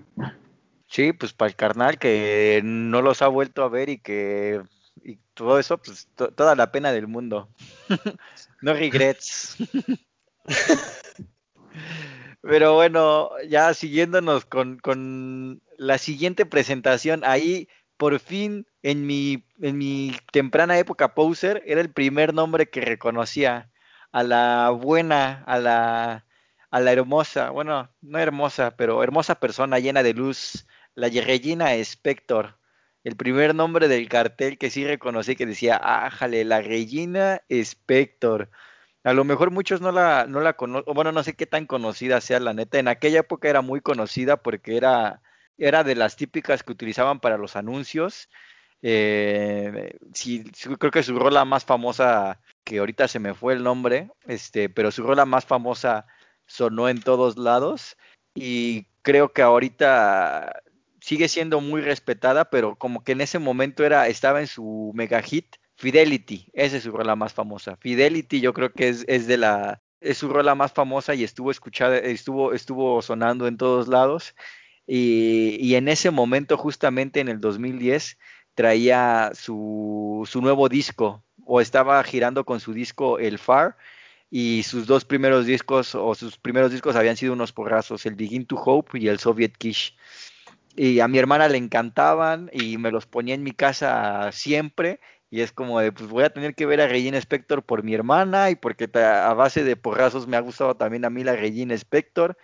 Y qué buena decisión porque me, me pasó como, como a Osvaldo con Delphic, que, que no le he vuelto a, ver a Regina Spector nunca en mi vida. Y la verdad es que es de las cosas más, de, de las mejores, de los mejores momentos del festival ver ahí a, a, a Regina Spector rifándose en el escenario porque me pareció que tenía una presencia muy abrumadora, o no, no, no abrumadora en el mal sentido, como que te metía mucho en su presentación y en realidad la sentías y expresaba mucho en su, en su, en su, en su música. Y no sé, muy, sí, muy abrumadora, muy, muy sobrecogedora esa sensación de ver a Regina Spector ahí rifándose sus más grandes éxitos, porque pues sí fueron como fue, fue la gira en la que traía los, los más grandes éxitos, literalmente. Y, y no sé, no, no sé, eh, no sé qué, tú qué opines sobre Regina Spector. Luen. Ah, bueno, antes, antes, también a muchos la conozcan a lo mejor porque es la que es, si alguna vez han visto Orange is the New Black, ella es la que canta y voy la autora de, de ese, de ese, la canción de inicio de Orange is the New Black, que también es una serie conocida y de Netflix muy recomendable. Este podcast no es de series, pero también una serie recomendable por si le quieren echar un, un ojal. Y ahora sí, ya me callo y dale Luen a ver qué, qué nos cuentas de Regina Spector. Sí, pues bueno, voy a decir otra vez algo de una película, pero igual este, es que ella sí ha hecho varios soundtracks, entonces, por ejemplo, la de Cubo, eh, que es como de stop motion, que está muy chida, también la recomiendo. Y también al parecer, bueno, estoy viendo aquí que estuvo en las crónicas de Narnia y en la de 500 días de, de Summer, bueno, de, con ella, también aparece con, pues con The, Temper Trap, ¿no? Y pues yo creo que eso es lo que también pues, le ha dado pues, cierto renombre, ¿no? A este artista y la verdad es que sí me, sí me gustan sus canciones. Eh, no, la, no la topo así tanto, pero sí, sí me gusta como que su onda que trae. Creo que tiene una buena vibra, ¿no? Sí, una, es que, como te digo, no es, un, es una vibra, bueno, no, la verdad para no repetirme, es una muy buena vibra como de felicidad y también como de, sobre, eh, como de, que te, embrace, esa es la palabra en inglés, pero no sé, cómo, como que te atrapa, te agarra y te envuelve, y, pero no de una mala manera, sino de una manera que te hace conectar con ella. O tú, o a lo mejor me ando pasando de, de Dulce. A ver, tú, tú dime, carnal, ¿tú qué sentiste o qué, qué, qué viviste esa primera vez que vimos a Regina Spector? Primera y única vez de Regina Spector. No, pues mágica, amigo. Mágica, la verdad. Creo que en los momentos que, te, que hemos platicado sobre este tema, llegando a este punto es en donde te digo, fue mágico. Desde que la ves entrar al escenario y donde solo estaba su, pianote, eh, te saca una sonrisa. Dices, qué padre va a estar esto. Eh, toda la gente que, que, estaba ahí, me acuerdo que, que todo el, el, Gear Power que se sintió ahí, eh, creo que es el momento. Ha estado aquí Lana del Rey, ha estado Grimes, Cat Power, pero ese momento con Regina Spector fue en donde más sentí, como tú dices, ese, ese Gear Power, en donde todos cantaban, llorando, este, ya algunas estaban hasta las chanclas y, yo, este, pues recordándose la, yo creo que a tu ex, lo que quieras, porque es un momento de felicidad, de ternura, eh, abrazas a tu compa, abrazas a, al quien iba contigo, abrazas al de las chelas por si se te abrazó ahí, se te atravesó. Este, fue un momento muy, muy, muy padre. Creo que eh, yo recuerdo muy, muy, muy grato ese momento porque, pues como estamos diciendo, no se repitió, no se volvió a repetir. Inclusive si pueden ver, yo les recomiendo la sesión que tuvo con Alejandro Franco en esos, en esos ayeres. También estuvo muy padre la, la, la plática con ella. Él parecía que la quería abrazar. La ve sonreír y, no sé, te, te, te pega esa vibra, ¿no, Regina? Entonces, cuando tocó eh, On the Radio y, y, Fidelity, pero a mí el momento que más marcó fue cuando escuché Samson. Inolvidable, amigo, inolvidable y de verdad era lo que decíamos, espero regrese, regrese pronto, llevamos 10 años esperando a que regresen, entonces no sé si también ha sacado un nuevo, nuevo material más. Si en algún momento llega a regresar, pues qué padre sería. Pues creo que no, checando su Spotify no tiene tantas cosas tan recientes, ¿eh? Y es que he visto que más bien anda como muy en, en ese como onda de beneficencias y de haciendo toquines, como un poco más indie, un poco más como de yo ya, como que no está interesada en la fama. Y es que justamente es eso, como que es alguien, o esa impresión medio, o sea, la neta no he visto tantas entrevistas, ni es, ni la sigo en Instagram, ni nada por el estilo, pero me pareció como eso, una persona muy sencilla que hacía su música eh, la hacía porque le gustaba eh, justamente lo que cantaba en las canciones, realmente lo sentía y realmente lo transmite.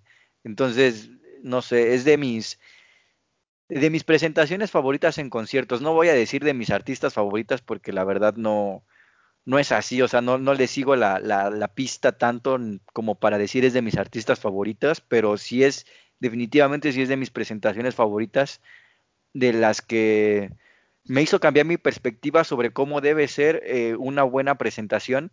Y como dices, papi, desde que ves el piano ahí, creo que de hecho es la primera vez que he visto, la primera y única vez que he visto un piano de cola sobre un escenario.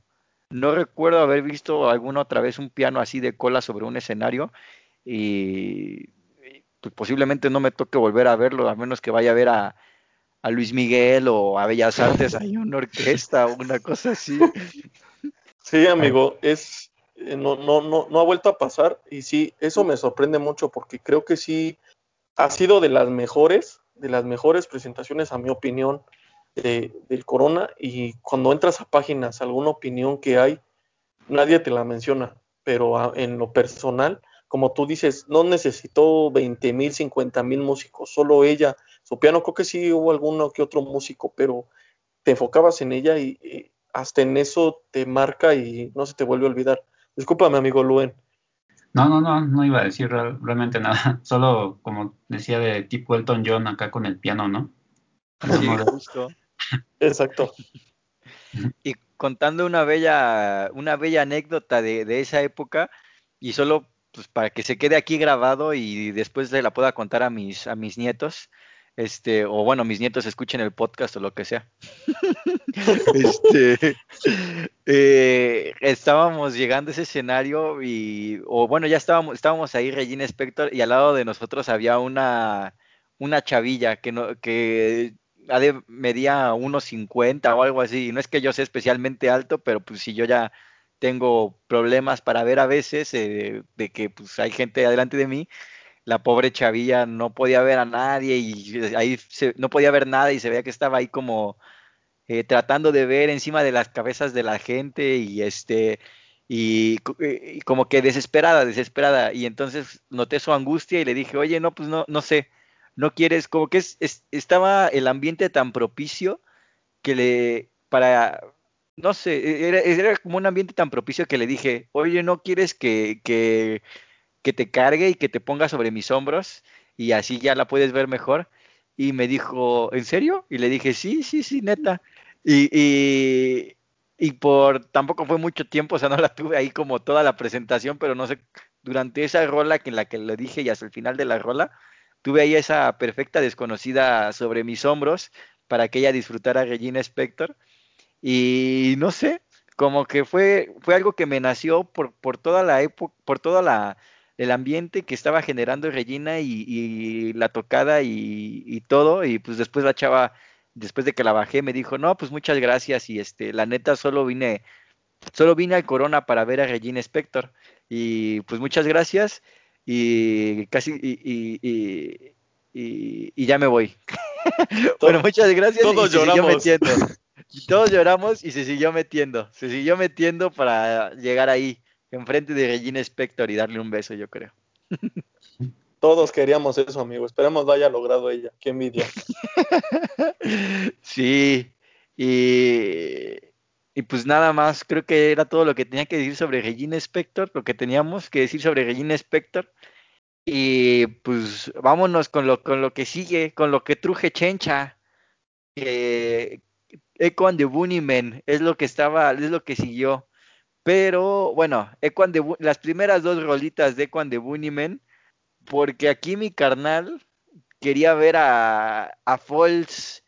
Entonces, de cuando Bunnymen solo podré decir, puedo decir que es otra de las bandas que no conocía y eso que Equan de Bunnymen es Equan de Bunnymen, unos clásicos totales. Eh, pero después tuve mi redención, tuve mi redención en el Plaza Condesa ya después de muchos años y la verdad es que qué redención, ¿eh? muy buen concierto ahí en el, en el Plaza Condesa de Equan de Bunnymen, pero en aquel momento solo vimos las primeras dos rolas y muy bien, la neta, no diría que me dejaron marcado, pero me dejaron un muy buen sabor de boca antes de lanzarnos corriendo a, a Falls. ¿Qué, tú, qué nos tienes de Quan de Bunnymen, mi buen Luen? ¿Tú los has visto? No, por desgracia no. Y es, son de las bandas que sí tenido muchas ganas de ver. Y pues sí, son considerados, son consideradas como una leyenda, ¿no? Y, y bueno, estoy viendo aquí una reseña rápida que decían que The Killing Moon es dicen que es el mejor tema que ha escrito la, banda. Y pues bueno, al parecer terminó con esta, esta canción y aparte Lips Like Sugar, que son dos canciones que les recomiendo bastante, que yo creo que igual pues ha de haber sido pues un porrazo, ¿no? Sin embargo, pues bueno, yo creo que cuando están así en bandita, bueno, a veces sí vale la pena también ver Falls, ¿no? Bueno, o sea, otras bandas que, que sabes que, te, que le gustan a alguien y pues te das esa oportunidad. Sobre todo para compartir ese momento, ¿no? Que sabes que pues puede o no repetirse. Y pues esta banda como que sí tiene una, una onda así un poco darks, ¿no? Y me recuerda un poco de Cure, como por esas, por esas fechas creo que son, son contemporáneos y pues es una banda que me gusta bastante. Simón, justo, o sea, creo que también es justo la comparación que muchos hacen, como The Cure, hay un poco esa transición, eh, contemporáneos a The Cure, pero también un poco transición después del post-punk, bueno, que también The Cure dicen eso, pero bueno, sí, sí como muy, muy de ese estilo, pero a la vez no, o yo diría, yo diría, yo diría que a la vez no, pero muy, muy buenos, muy buenos en su manera. O sea, siento que compararlos con The Cure es un poco injusto, porque no es lo mismo, pero sí, sí son muy buenos también. Y pues, eh, Equan de Bunnymen, Oso, ¿qué opinas de esas dos rolitas o tres rolitas que nos rifamos de Equan de Bunnymen? Mando totota, amigo. Mando totota porque tú, cuando percibes esa presencia, el posicionamiento, que no hay falla, no, no ves defecto, eh, dos, tres canciones te atrapan, lo que sea. En ese momento, pues lamentablemente, lo puedo decir lamentablemente porque es, es una, una agrupación que tú le debes de guardar respeto, hasta pues, yo creo que un capítulo completo se lo podemos dedicar porque eh, son de culto, era la banda de culto de ese momento. Bueno, es que estamos hablando que estaba envuelta en, en, estaba arropada de bandas extremadamente buenas, pero Eco de Bonemo nunca desentonó dos, tres canciones que vimos, nos vimos muy bien este, servidos porque eh, de las canciones que puedo agregar que dijo eh, Luen y, están muy bien dichas, son, son exitazos más de Cured o de Back of Love. Siento que ese momento también fue abrumador y supongo o quiero pensar que era igual algún reencuentro o, estaban relanzando algo, pero no sé, muy emocionado, la verdad. Eh, yo también estaba muy empapado de, de Echo. ya después de unos meses empecé a investigar, pues, traen una onda showgaze, traen una onda como Dream Pop, eh, Darks, este, tienen tantas, tantas y tantas cosas que les puede rescatar a esta banda que si tenemos la oportunidad de, volverlos a ver, pues sin ningún, sin ningún problema, ¿no? Entonces, bando totota y de culto a 100%. Simón, yo solo para agregar a las rolas, a las rolas este, recomendadas, agregaría My Kingdom, que también viene en su disco creo que es su disco más conocido, el, Ocean Rain. No es el primero, pero sí definitivamente es el más, el más porrazo, el Ocean Rain. Entonces, pues eso. Pero bueno, vámonos con por lo que nos perdimos a Equan de Bunnymen. ¿Por qué nos perdimos Equan de Bunnymen? Oso, cuéntanos, ¿por qué nos perdimos Equan de Bunnymen? Pues específicamente, amigo, toda la culpa fue por la rola de Cassius.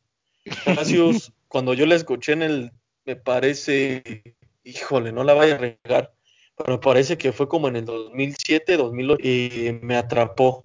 Empecé a escuchar más de, de Falls y pues imagínate a, mi edad y verlos en, un festival, pues, pues, tengo que gastar eso, ¿no? Para irlos a ver. ya con la oportunidad fallida que habían sido unos años antes, eh, pues Falls era, si yo creo que no hubiera conocido ninguna de las anteriores bandas, creo que aún así por ver a Falls ahí, eh, estaba obligado a ir. Falls en ese momento estaba promocionando su disco de Total Life Forever eh, y en ese momento no estaba tocando muchas de las rolas que, nos ofreció en ese momento, pero lo que me sorprendió específicamente fue que Janis eh, lo tenía muy presente, ¿no? Que tenía esa deuda con, con, con México para pues, reivindicarse, ¿no? Entonces, me acuerdo muy bien que empezó con Blue Blood, que es una super rola para empezar muy tranquilo y después perder el control.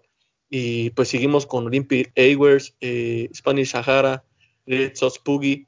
Y pues si la gente ha tenido la oportunidad de verlo, saben que el final, el final más esperado que tú esperas de Falls es con Two Steps Twice. Entonces, amigo, no sé si me parece que, no sé, creo que me acuerdo que me habías dicho que no te habían gustado mucho, pero yo en ese momento me fui fascinado. yo me acuerdo, yo me acuerdo que me fui fascinado por tu fascinación, papi. Por, por el Falls, no tanto. En ese momento, la verdad, no, lo o sea, no diría que no me gustan en estas épocas, no es de mis bandas favoritas, pero, o sea, me ha gustado más después que en ese momento. En ese momento, la verdad, no los conocía y no me latieron tanto, pero yo me fui fascinado por tu fascinación, porque recuerdo que ahí, ahí lo dejaste todo ahí fue tu cerrojazo de festival y ahí lo dejaste todo, papi, y que como que no te, no te pudiste haber ido con, con más sonrisa en la cara que con la que saliste de Falls, en la que también casi besas ahí a un, a un carnal. No sé si te acuerdas de ese momento. sí, brother. Sí, creo que todo, creo que quizá mi energía en ese momento contagió a bastante gente. Eh, sí, creo que he sido, en ese momento sí fue un poco molesto, pero después la gente me, comprendió porque inclusive dando un dato reciente, creo que Casio no la han vuelto a tocar o creo que es muy esporádico, la, apartaron de su setlist, entonces imagínate cómo me siento en, ese, en este momento que puedo presumir que yo, si eres un fan de Hueso Colorado, pues puedo decir que sí la vi en vivo. ¿Tú, Luen? Eh, pues bueno, esta banda sí, eh, no, no la he escuchado desde esa época. Bueno, la verdad es que la conocí hace poco y no he escuchado eso, ese disco que comenta el oso y pues me voy a dar yo creo que una escuchada. Y como tal vez dato curioso, aquí hablando de, de mucha tele, ¿no? Y series, salió en un episodio de, de Skins y pues hizo una aparición también en una serie británica que se llama Misfits. Pero El buen viene al punto con sus los datos curiosos. Sí, ha sido apariciones. no, muy bien, Luen, muy bien.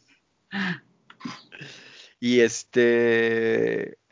Y bueno, ya después de, ese mágico momento para el oso, que fue el False, eh, siguió James y Pixies para mí. Y. Pero bueno, vámonos por partes, vámonos por partes. Siguió James eh, que estaba en el, en el escenario, en uno de los escenarios principales, obviamente, en el escenario Corona. Y si Regina me había cambiado la vida, James me la volvió a cambiar. Y Pixies me la iba a volver a cambiar, pero en ese momento yo no lo sabía. Eh, para mí, James, uff, qué bandototota es James, de mis bandas favoritas. Y es de esas bandas que me arrepiento muchísimo no haberlas conocido en su momento. O sea, es de esas bandas que escuchas en un festival. Creo que, a, creo que a todos los estereopusers nos ha pasado, que escuchas de esas bandas en un festival y de antes no las conocías o no las conocías tanto y es como dices, ¿por qué no los escuché más? ¿Por qué no le di una checada a esta banda antes de venir y toparme con ellos? James, qué bandototota es James, la neta, es de esas, no sé si, bueno, si no lo están escuchando, si no los conocen a James, y si no se ha notado, es eh, una de las bandas que más recomiendo escuchar, son clásicos de, la música, son unos ingleses y, y, y en ese Corona Capital se dejaron venir con los porrazos, que yo no sabía que eran porrazos, pero se estaban dando unos porrazos así en el, en el, en el escenario. No, mágico, mágico momento el de James en el Corona Capital. Son una banda estilo, ¿qué les diré? Es que no, no sabría decir con, con, quién, con quién comparar a James, la neta, porque tienen una banda, es una banda grande, o sea, no es una banda como de cuatro carnales, es una banda como de, eh, que al escenario salen como seis o siete personas, esa, traen trompetista y toda la onda, y traen una energía, es una energía en su vocalista que no sé cómo se llame, ahorita se los checo rapidísimo, una energía que transmite ese carnal, ese peloncillo al bailar, que es de las pocas, es de las pocas, bueno, no, no sé si de las pocas, pero es, es como de ese momento que dices, no manches, qué, qué mágico momento estoy viviendo. El carnal se llama Jim Gleaney. Ese peloncillo, yo, yo amo a James, o sea, yo la neta, a si, si, lo vuelvo a ver en un cartel o si lo veo en un festival o, en, o que van a ir a, una, a un lugar, yo, yo, James, pago el boleto por ver a James. Y, y, en ese, viendo ahorita el setlist del Corona Capital, no sé, el carnal de la trompeta se subió a, a, a, las, a las torretas del escenario y se puso a, tocar la trompeta desde ahí, desde el escenario. Este, todos estaban bailando. Al final cerraron con Late, que si no la conocen es su rola más famosa. Eh, subieron niños a bailar al escenario, subió gente a bailar al escenario, un, un ambiente, no sé, que, que, es imposible que no te ponga de buenas y te saque una sonrisa y, y digas, qué buena banda es James. Y, y no sé, creo que ya le dije qué buena banda es James como unas 50 veces, entonces mejor dejo el paso a alguien más. A ver, a ver, Luen, dime, algo, ya cállame, o dime algo. Ah, no, o bueno, a ver, dime, dime si tú conoces algo sobre James. Eh, no, aquí sí te fallo, no, encuentro, mis fuentes no, no me dicen nada. Bambi, Bambi. Ajá, no, dime, dime, dime, dime. Pero sí, me, me, voy a dar la tarea de escucharlo, la verdad, porque ya, ya, me, ya me entró la curiosidad. Eh, a ver si no te decepciono, porque ahorita siento que te los ando poniendo como si fuera si fueran los Pixies o no sé, otra bandota así que te va, eh, te va a sacar un porrazo y a lo mejor no es lo tuyo. Bueno, bueno, bueno, bueno, a escucharlos y ya ahí después nos compartes en el siguiente podcast, en el siguiente episodio. y bueno. ¿Y, ¿Y tú, oso? De James. No, carnal. ¿Qué te puedo decir? ¿Solo buenas cosas? Puedo decirte que si quieres, eh, si no te gusta nada de música, de lo que gustes y mandes, pero si ves a James, te contagia. Te contagia, aunque lo veas en, plataformas, en YouTube, lo que quieras. Ves cualquier video y te contagia. Quizás si lo escuchas en las plataformas, eh, no, te, no te atrapa, pero tienen una energía súper, eh, no sé, desenfrenada, aunque, no sé, su, música no sea tan explosiva. Eh, no sé, ellos te transmiten esa energía por medio de su actitud, de cómo se entregan, ves a este compa prácticamente como los cuisillos, hay que se empiezan a trepar en todo el escenario, que, interactúan con la gente, eh, que ellos están súper felices en ejecutar, en solo estar viendo cómo la gente se les entrega es súper contagiante. Entonces también eh, todas esas páginas famosísimas de reseñas, también no entiendo por qué no ponen a James. James de verdad es una bandota eh, de culto. Donde quieras que la veas, si la viste eh, Corona, creo que también ya vinieron a una arena. Sé que la gente me puede decir que está de acuerdo porque es eso, es contagio, es, es explosión. Y si tienen la oportunidad de checar eh, todas las rolas que dijo mi carnal, más She's Star, creo que She's Star en ese momento fue una sorpresota para todos porque la gente me parece la pidió en su página y solo por eso la, la tocaron, entonces quiere decir que, fue un momento también muy especial para ellos. Sí, y es que no sé si en una de esas era de la primera vez que venía de mucho tiempo, o bueno, no sé porque no le seguía la época, pero digo, no le seguía la pista, pero este, entonces en una de esas a lo mejor, es que son también, alguien, son muy simples, también me parece, o esa impresión me da, que son muy simples y ellos simplemente van, tocan la música que les gusta, lo hacen con la pasión una pasión extraordinaria y te lo contagian y es por eso que es tan mágico, porque ellos simplemente hacen lo que les gusta y es como de, aquí estamos y lo, y lo queremos compartir con, con, ustedes.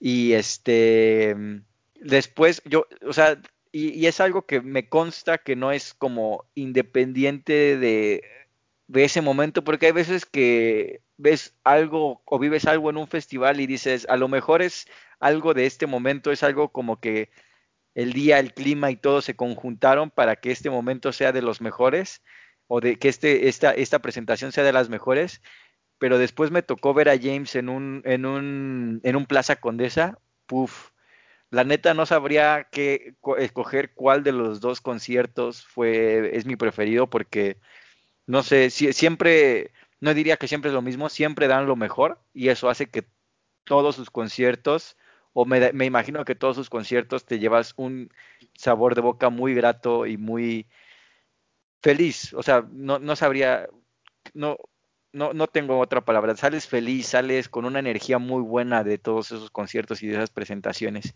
Y a lo mejor, a lo mejor ya pensando un poco mejor, lo puedes comparar un poco con Belan Sebastian, por si alguien quiere hacerse una idea de más o menos cómo es James, ese estilo Belan Sebastian, por ahí más o menos. Entonces, pues eso, este, no quiero volver a repetir qué bandota, pero pues qué bandota. y, y, bueno, después de James, se dejaba venir en el otro escenario Interpol, pero yo nunca, yo Ponce Stereo Poser, eh, yo nunca he sido ni seré fan de Interpol y no diría que me caga Interpol, pero pues es de esas bandas que simplemente no entiendo cómo a la gente le gustan. O sea, hay bandas que. hay bandas. o sea, es una banda que respeto mucho Interpol, pero es una banda que no. Simplemente no me entra. Es como de. No, para mí no. Y, ningún disco. Lo he intentado. Hay amigos que conozco que son muy fans de Interpol y toda luz, mucha luz y mucho respeto para ellos, pero simplemente a mí Interpol no me pasa. Y entonces después de Interpol seguía, en el escenario que estaba tocando James, seguía Pixies. Y pues obviamente toda la banda se movió del escenario de James al escenario de Interpol. Y yo dije, Nel, yo me quedo y me clavo porque quiero ver a Pixies así enfrentito. Quiero ver a, quiero ver a Joy Santiago sudándome. Quiero que me sude encima mi carnal Joy Santiago y ver ahí Kim Deal que me, que me escupa. Entonces yo no me moví del escenario de James y no vi nada de Interpol. Entonces no puedo comentar mucho más que de Interpol más que eso, que no simplemente no me pasa Interpol. Y pues eso, ¿ustedes tienen algo que decir así de Interpol? ¿Algo rápido? Pues resumida en palabras, amigo, a mí sí me marcó. Interpol, si hablo de los 2000, Interpol debe de estar ahí. Y, pero creo que sí, sí fue muy injusto como esa transición, ¿no? Porque creo que son de diferentes épocas, tanto Interpol como Pixies, pero yo sí respeto tu opinión, amigo. A mí sí me late, no sé si a Luen no, no le latan más. Eh, en ese momento tocar Say Hello to the Angels o Stella Was a Driver, quitando un poco los, éxitos, eh, era el, el setlist perfecto más. Creo que hablando de este 2010, te puedo decir que que Pixies se llevó todo. Eh, si tú querías que Dimdil te, Kimdil te, te, escupiera, a mí quería que me lamiera. Entonces, pero no sé, eh, Luen, antes de pasar a ese tema muy, muy profundo, ¿tú qué podrías decir de Interpol? Pues sí, es una banda que, pues sí, sí me gusta su sonido, la verdad, pero tampoco es que le he seguido mucho la pista. Y lo que sí creo que vale la pena a lo mejor mencionar es que su fanbase aquí en México pues, creo que es, es muy, bastante devota. Y tanto es así que pues ya han venido muchas veces, ¿no? Y es una banda que pues ya está, pues así aparece como broma en Tortas Toño, ¿no? Que va a ser ahí su presentación. En cualquier, en cualquier lugar va a estar ahí. No va a fallar. y pues sí, o sea, creo que realmente, pues haberlos visto en ese, en ese momento, yo creo que sí, sí, sí te cambia, ¿no? Sí te marca. Y como otro dato curioso, bueno, ya encontré uno de nuestro amigo Tim Booth, este, de James. Parece ser que salió en la película de Batman Inicia, como Mr. Sass. Ah, jale, esa no me la sabía. la con el UN, voy a tener que meterme las tres horas para nada más a verlo, amigo. Gracias por el dato, brother. para, que, lo vean ahí como villano. y, y, pues bueno, es, eh, tienes razón, Luen, o sea, como que Interpol se puede, siento que en general la fanbase mexicana con casi cualquier banda es muy generosa y saque lo que va, saque muchas bandas, la fanbase mexicana va a estar ahí y creo que es lo que le gusta mucho a muchas bandas y por eso siguen viniendo, eh, no importando cuántos años pasen y los discos que saquen. No hay más que ver a Metallica que eh, viene aquí a hincharse los bolsillos de varo y hace cinco foros sol o los que o diez si quiere y, pues eso, o sea, no sé. Entonces, qué, eh, qué bueno, qué bueno. es, demuestra lo apasionados que somos como mexicanos y lo devotos que somos como a ciertas bandas, yo siento. Y pues bueno, sí, sí para, para no extendernos con Interpol, y pues vámonos de lleno con, con Pixies, el cerrojazo de la noche del festival, de ese primer Corona Capital, una hora y veinte, de 10 de la noche a once y veinte de la noche, lo mejor de, del festival, eh, lo mejor de mi vida posiblemente, no, bueno, a lo mejor eso es exagerar un poco, pero eh, ya dije que James me cambió la vida, eh, Pixies me la volvió a cambiar. al principio del capítulo dije que este festival fue lo que me había inspirado a, ir a más conciertos, o sea, no específicamente este, sino como experiencias como este festival son las que me, me convencieron de, o me convencieron o me inclinaron a seguir yendo a más festivales, porque, o sea, simplemente ir de James y de todo eso que, que acaba de vivir y después estar ahí Pixies, que Pixies yo sabía que me iba a gustar, o sea, Pixies, como dije, es mi nirvana, es la banda que me llevó a conocer a muchas otras bandas. Em, entonces yo sabía que Pixies me iba a gustar, pero no, eh, no había captado, no, no, no, no llegué, ni en mis más locos sueños pude imaginar todo lo que Pixies me iba a marcar en ese momento, porque fue una presentación mágica. No, no tengo otras palabras para decirlo. Es una, fue una presentación mágica. Eh, o sea, mucho tiene que ver que me gusta mucho Pixies, pero también mucho tiene que ver que eran Pixies, el reencuentro eh, la alineación original y los Pixies siendo Pixies y derrochando talento, o no sé si talento, derrochar talento suena como que son Cristiano Ronaldo, pero eh, no sé, este, derrochando buena música y, y porrazo tras porrazo de canción.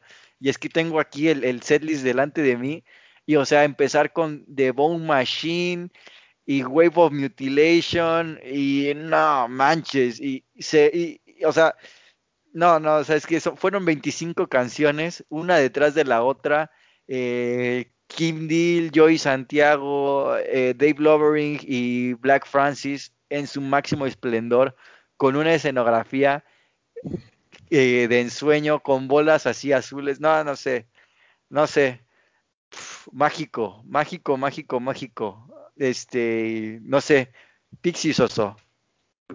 Uh, carnal. De verdad es de suspirar, amigo.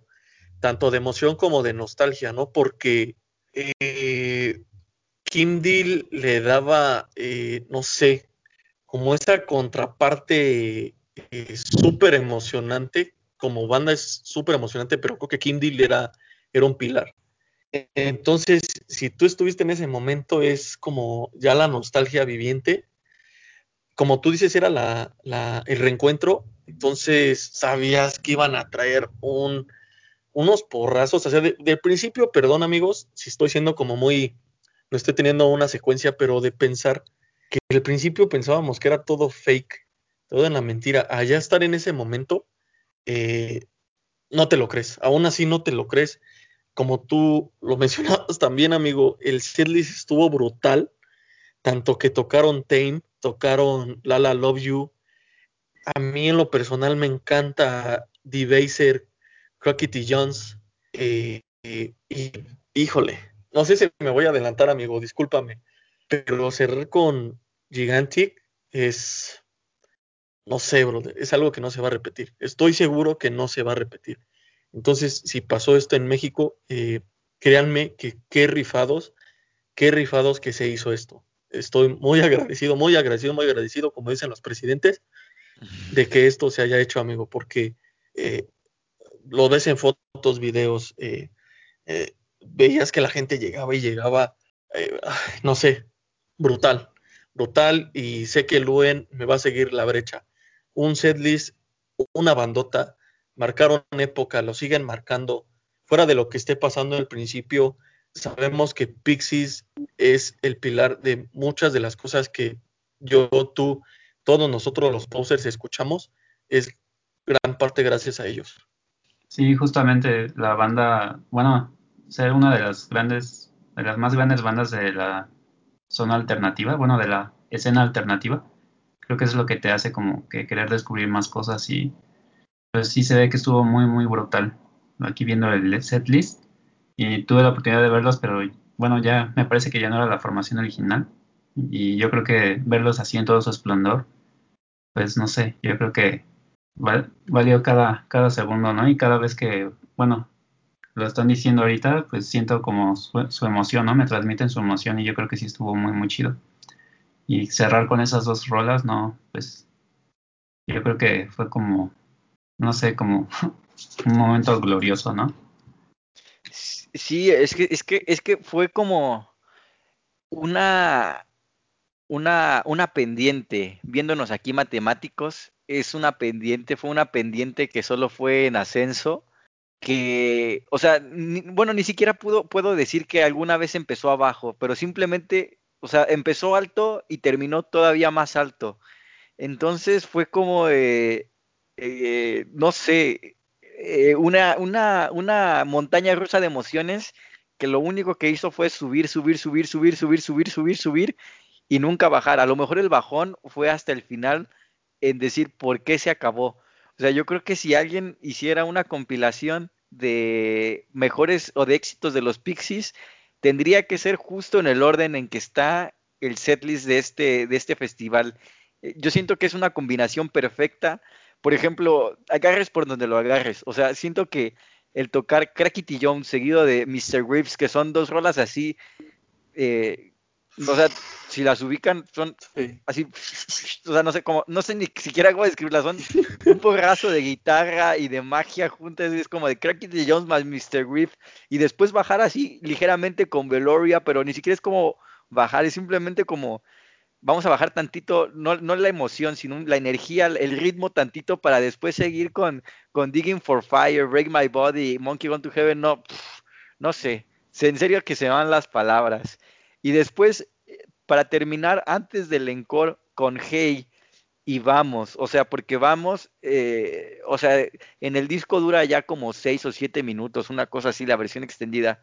Eh, en, en, vivo, el Joey Santiago se rifa unas, unas unas eh, improvisaciones con la guitarra que dices, papi, hazme un hijo porque, o sea, no sé, o sea, yo, yo no soy músico, bueno, y creo que lo hemos dejado claro, no somos músicos, y no sé si lo que esté haciendo es muy difícil o, poco difícil, o si, o si lo sacas a la, a la segunda clase de, de guitarra o qué, pero te transmite un, un, una, una elevación, una estar como ese sentimiento de estar volando y de estar y de estar este elevado y de estar como en conexión con la música eh, te lo transmite con ese solo y no sé. Y después como dice mi carnal aquí cerrando con Where is my mighty gigantic o sea que ellos no, como que no se hacen de la boca chiquita y saben que Where is my mighty gigantic son sus rolas más más famosas pero no no les da no, no les da empacho en, decir, pues no las voy a tocar porque pues, sé que todos las están esperando y, y, ni me late tocarlas. O sea, no, no, no, no es como, no sé, otras bandas como, no sé, se me, se me ocurre Radiohead, que no le gusta tocar creep o cosas así por el estilo. Es como de, yo sé que mi rola favorita es este, que la rola que todos están esperando es Where is My Mighty Gigantic, pero no, no, no me, no me importa tocarlas, las voy a soltar y las voy a soltar hasta el final y las voy a soltar después del encore y las voy a soltar con todo. Y así, así, así como lo estoy diciendo, así, así fue y qué momento, qué momento, no sé. Eh, sí, dale. Sí, amigo, no.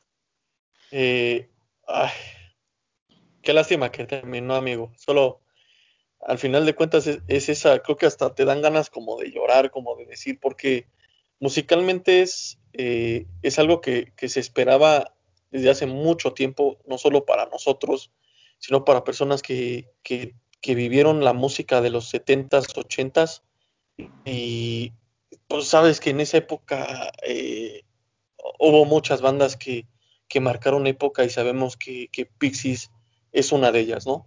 Entonces, como tú dices, está organizado, es como una película, amigo, ves todo, todo tu, vida como, como visitador de música y le debes mucho de eso a toda, todo ese setlist. Entonces, Pixies, muchas gracias por lo que hicieron y esperemos que, en algún momento si hay algún encuentro con Kim Deal, pues echen una vuelta y sepan que, que, que mucha gente lo, los está esperando, ¿no? La verdad, como músicos, muy respetables, han venido otra vez, pero creo que ese momento quizá no, no se va a volver a repetir. Luen. Sí, justamente como que, bueno, o sea, los he podido ver, pero yo creo que, o sea, esto, esto no se va a repetir y no sé, o sea, solamente viendo el setlist ya hasta me, se me pone la piel de gallina. y no, que pues sí estuvo muy chido y qué, qué bueno, qué chido que lo pudieron vivir. sí, Sí, pues este, ah, los vinieron después, o sea, la, la, vez más reciente que yo los he visto es en el Zócalo, cuando vinieron al Festival de las Juventudes. Eh, es algo distinto, o sea, no diría, también me gustó mucho y también en el Festival de las Juventudes, de hecho, se rifaron más rolas, creo que fueron como 30.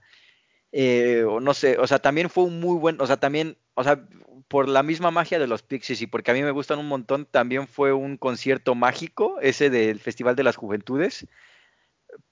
Pero yo siempre recordaré con cariño y con nostalgia y con todo esta primera presentación.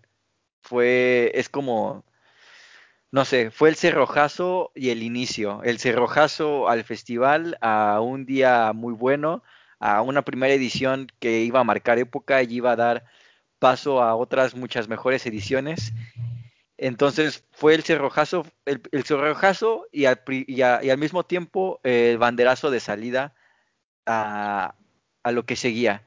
Y yo simplemente al terminar el festival me quedé viendo el, el escenario y fue como de, esto en serio acaba de pasar y a lo que sigue, a lo que sigue y a los siguientes años a ver qué, qué, qué, depara el futuro.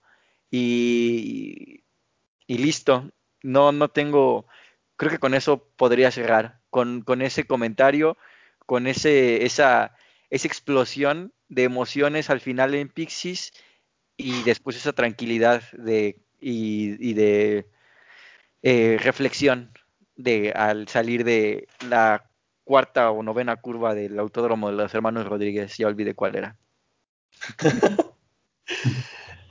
sí, amigo, pues yo también para, para concluir es eso. Fue un excelente año. Creo que por eso podríamos haber escogido cualquier año, como le estábamos platicando, tras bambalinas, pero eh, creo que este era hacerle un punto y aparte, ¿no? Fue un culto a, lo que vivimos y, y, si hay bandita allá afuera, todos los posters que nos siguen que, que no se han dado la oportunidad, créanme que estas cosas pasan. Si dale la oportunidad si viene tu, tu, bandita preferida, sea al, lugar que sea, dale la oportunidad y créeme que puede cambiar tu vida, tanto tu perspectiva como, como, cómo percibes y cómo consumes música. Y créeme que el Corona es un, es un lugar que hace eso, hace magia y, y hace todos estos sueños posibles musicalmente hablando. Y justamente así como nace este festival, bueno, de que trae a dos bandotas, que es que en ese entonces las dos estaban en, tenían fechas diferentes. Lo que hizo que naciera este festival es que querían juntarlas. O sea, se preguntaron por qué no juntamos estas dos bandotas que van a venir. Y justamente era Interpol y Pixies. Y pues desde ahí fue como la idea de pues poder reunir y de explotar el potencial que tiene pues la escena mexicana, ¿no? Lo que son los conciertos. que ha sido uno y sigue siendo uno de los mejores que tiene aquí nuestra, nuestro país. Así es, así es. Y pues para no alargarnos más y pues para dejarnos con este buen sabor de boca y así como cerró Pixis con Gigantic, así nos vamos con estas últimas opiniones. Entonces, no me queda más que decirles adiós y sigan disfrutando Stereo Posers por mucho tiempo más, así como seguiremos disfrutando el Corona Capital por mucho tiempo más, ojalá. Saludos, bandita. Pásenla bien y esperemos les guste el episodio. Gracias por escucharnos.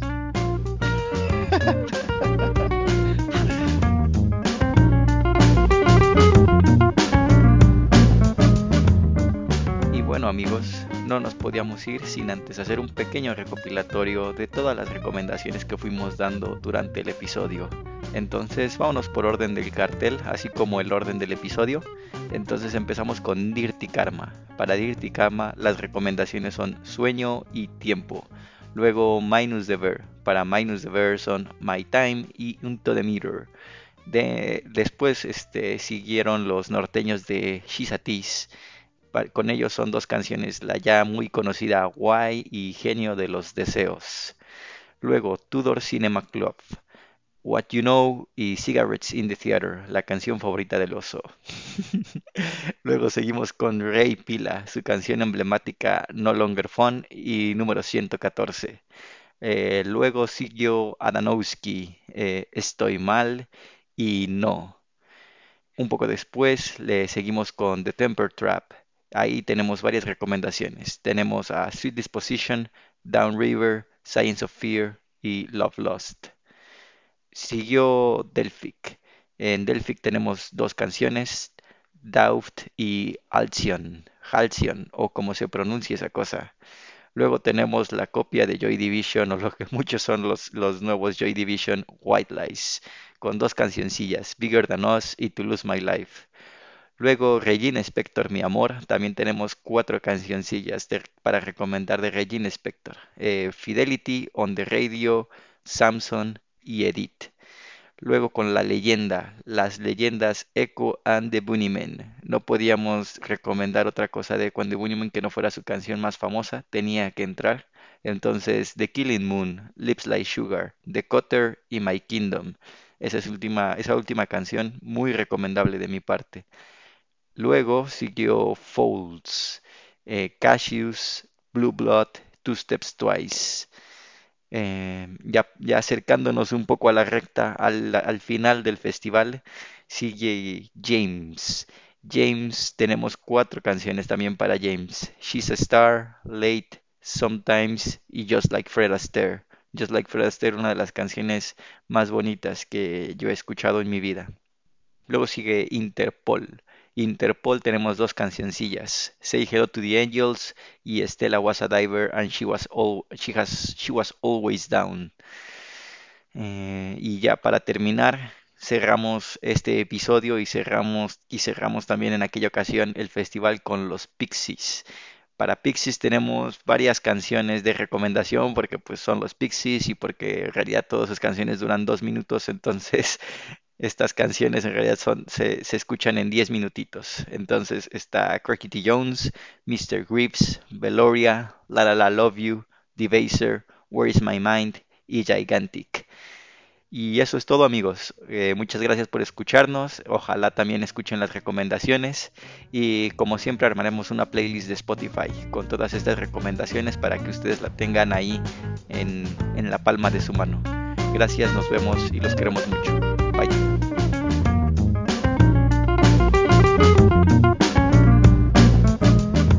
Bueno, amigo Posers, después de estas recomendaciones, les hacemos hincapié para que nos sigan en nuestras redes sociales, como son Facebook, Instagram y Twitter, como Stereo Posers. Y bueno, espérenos en el siguiente capítulo.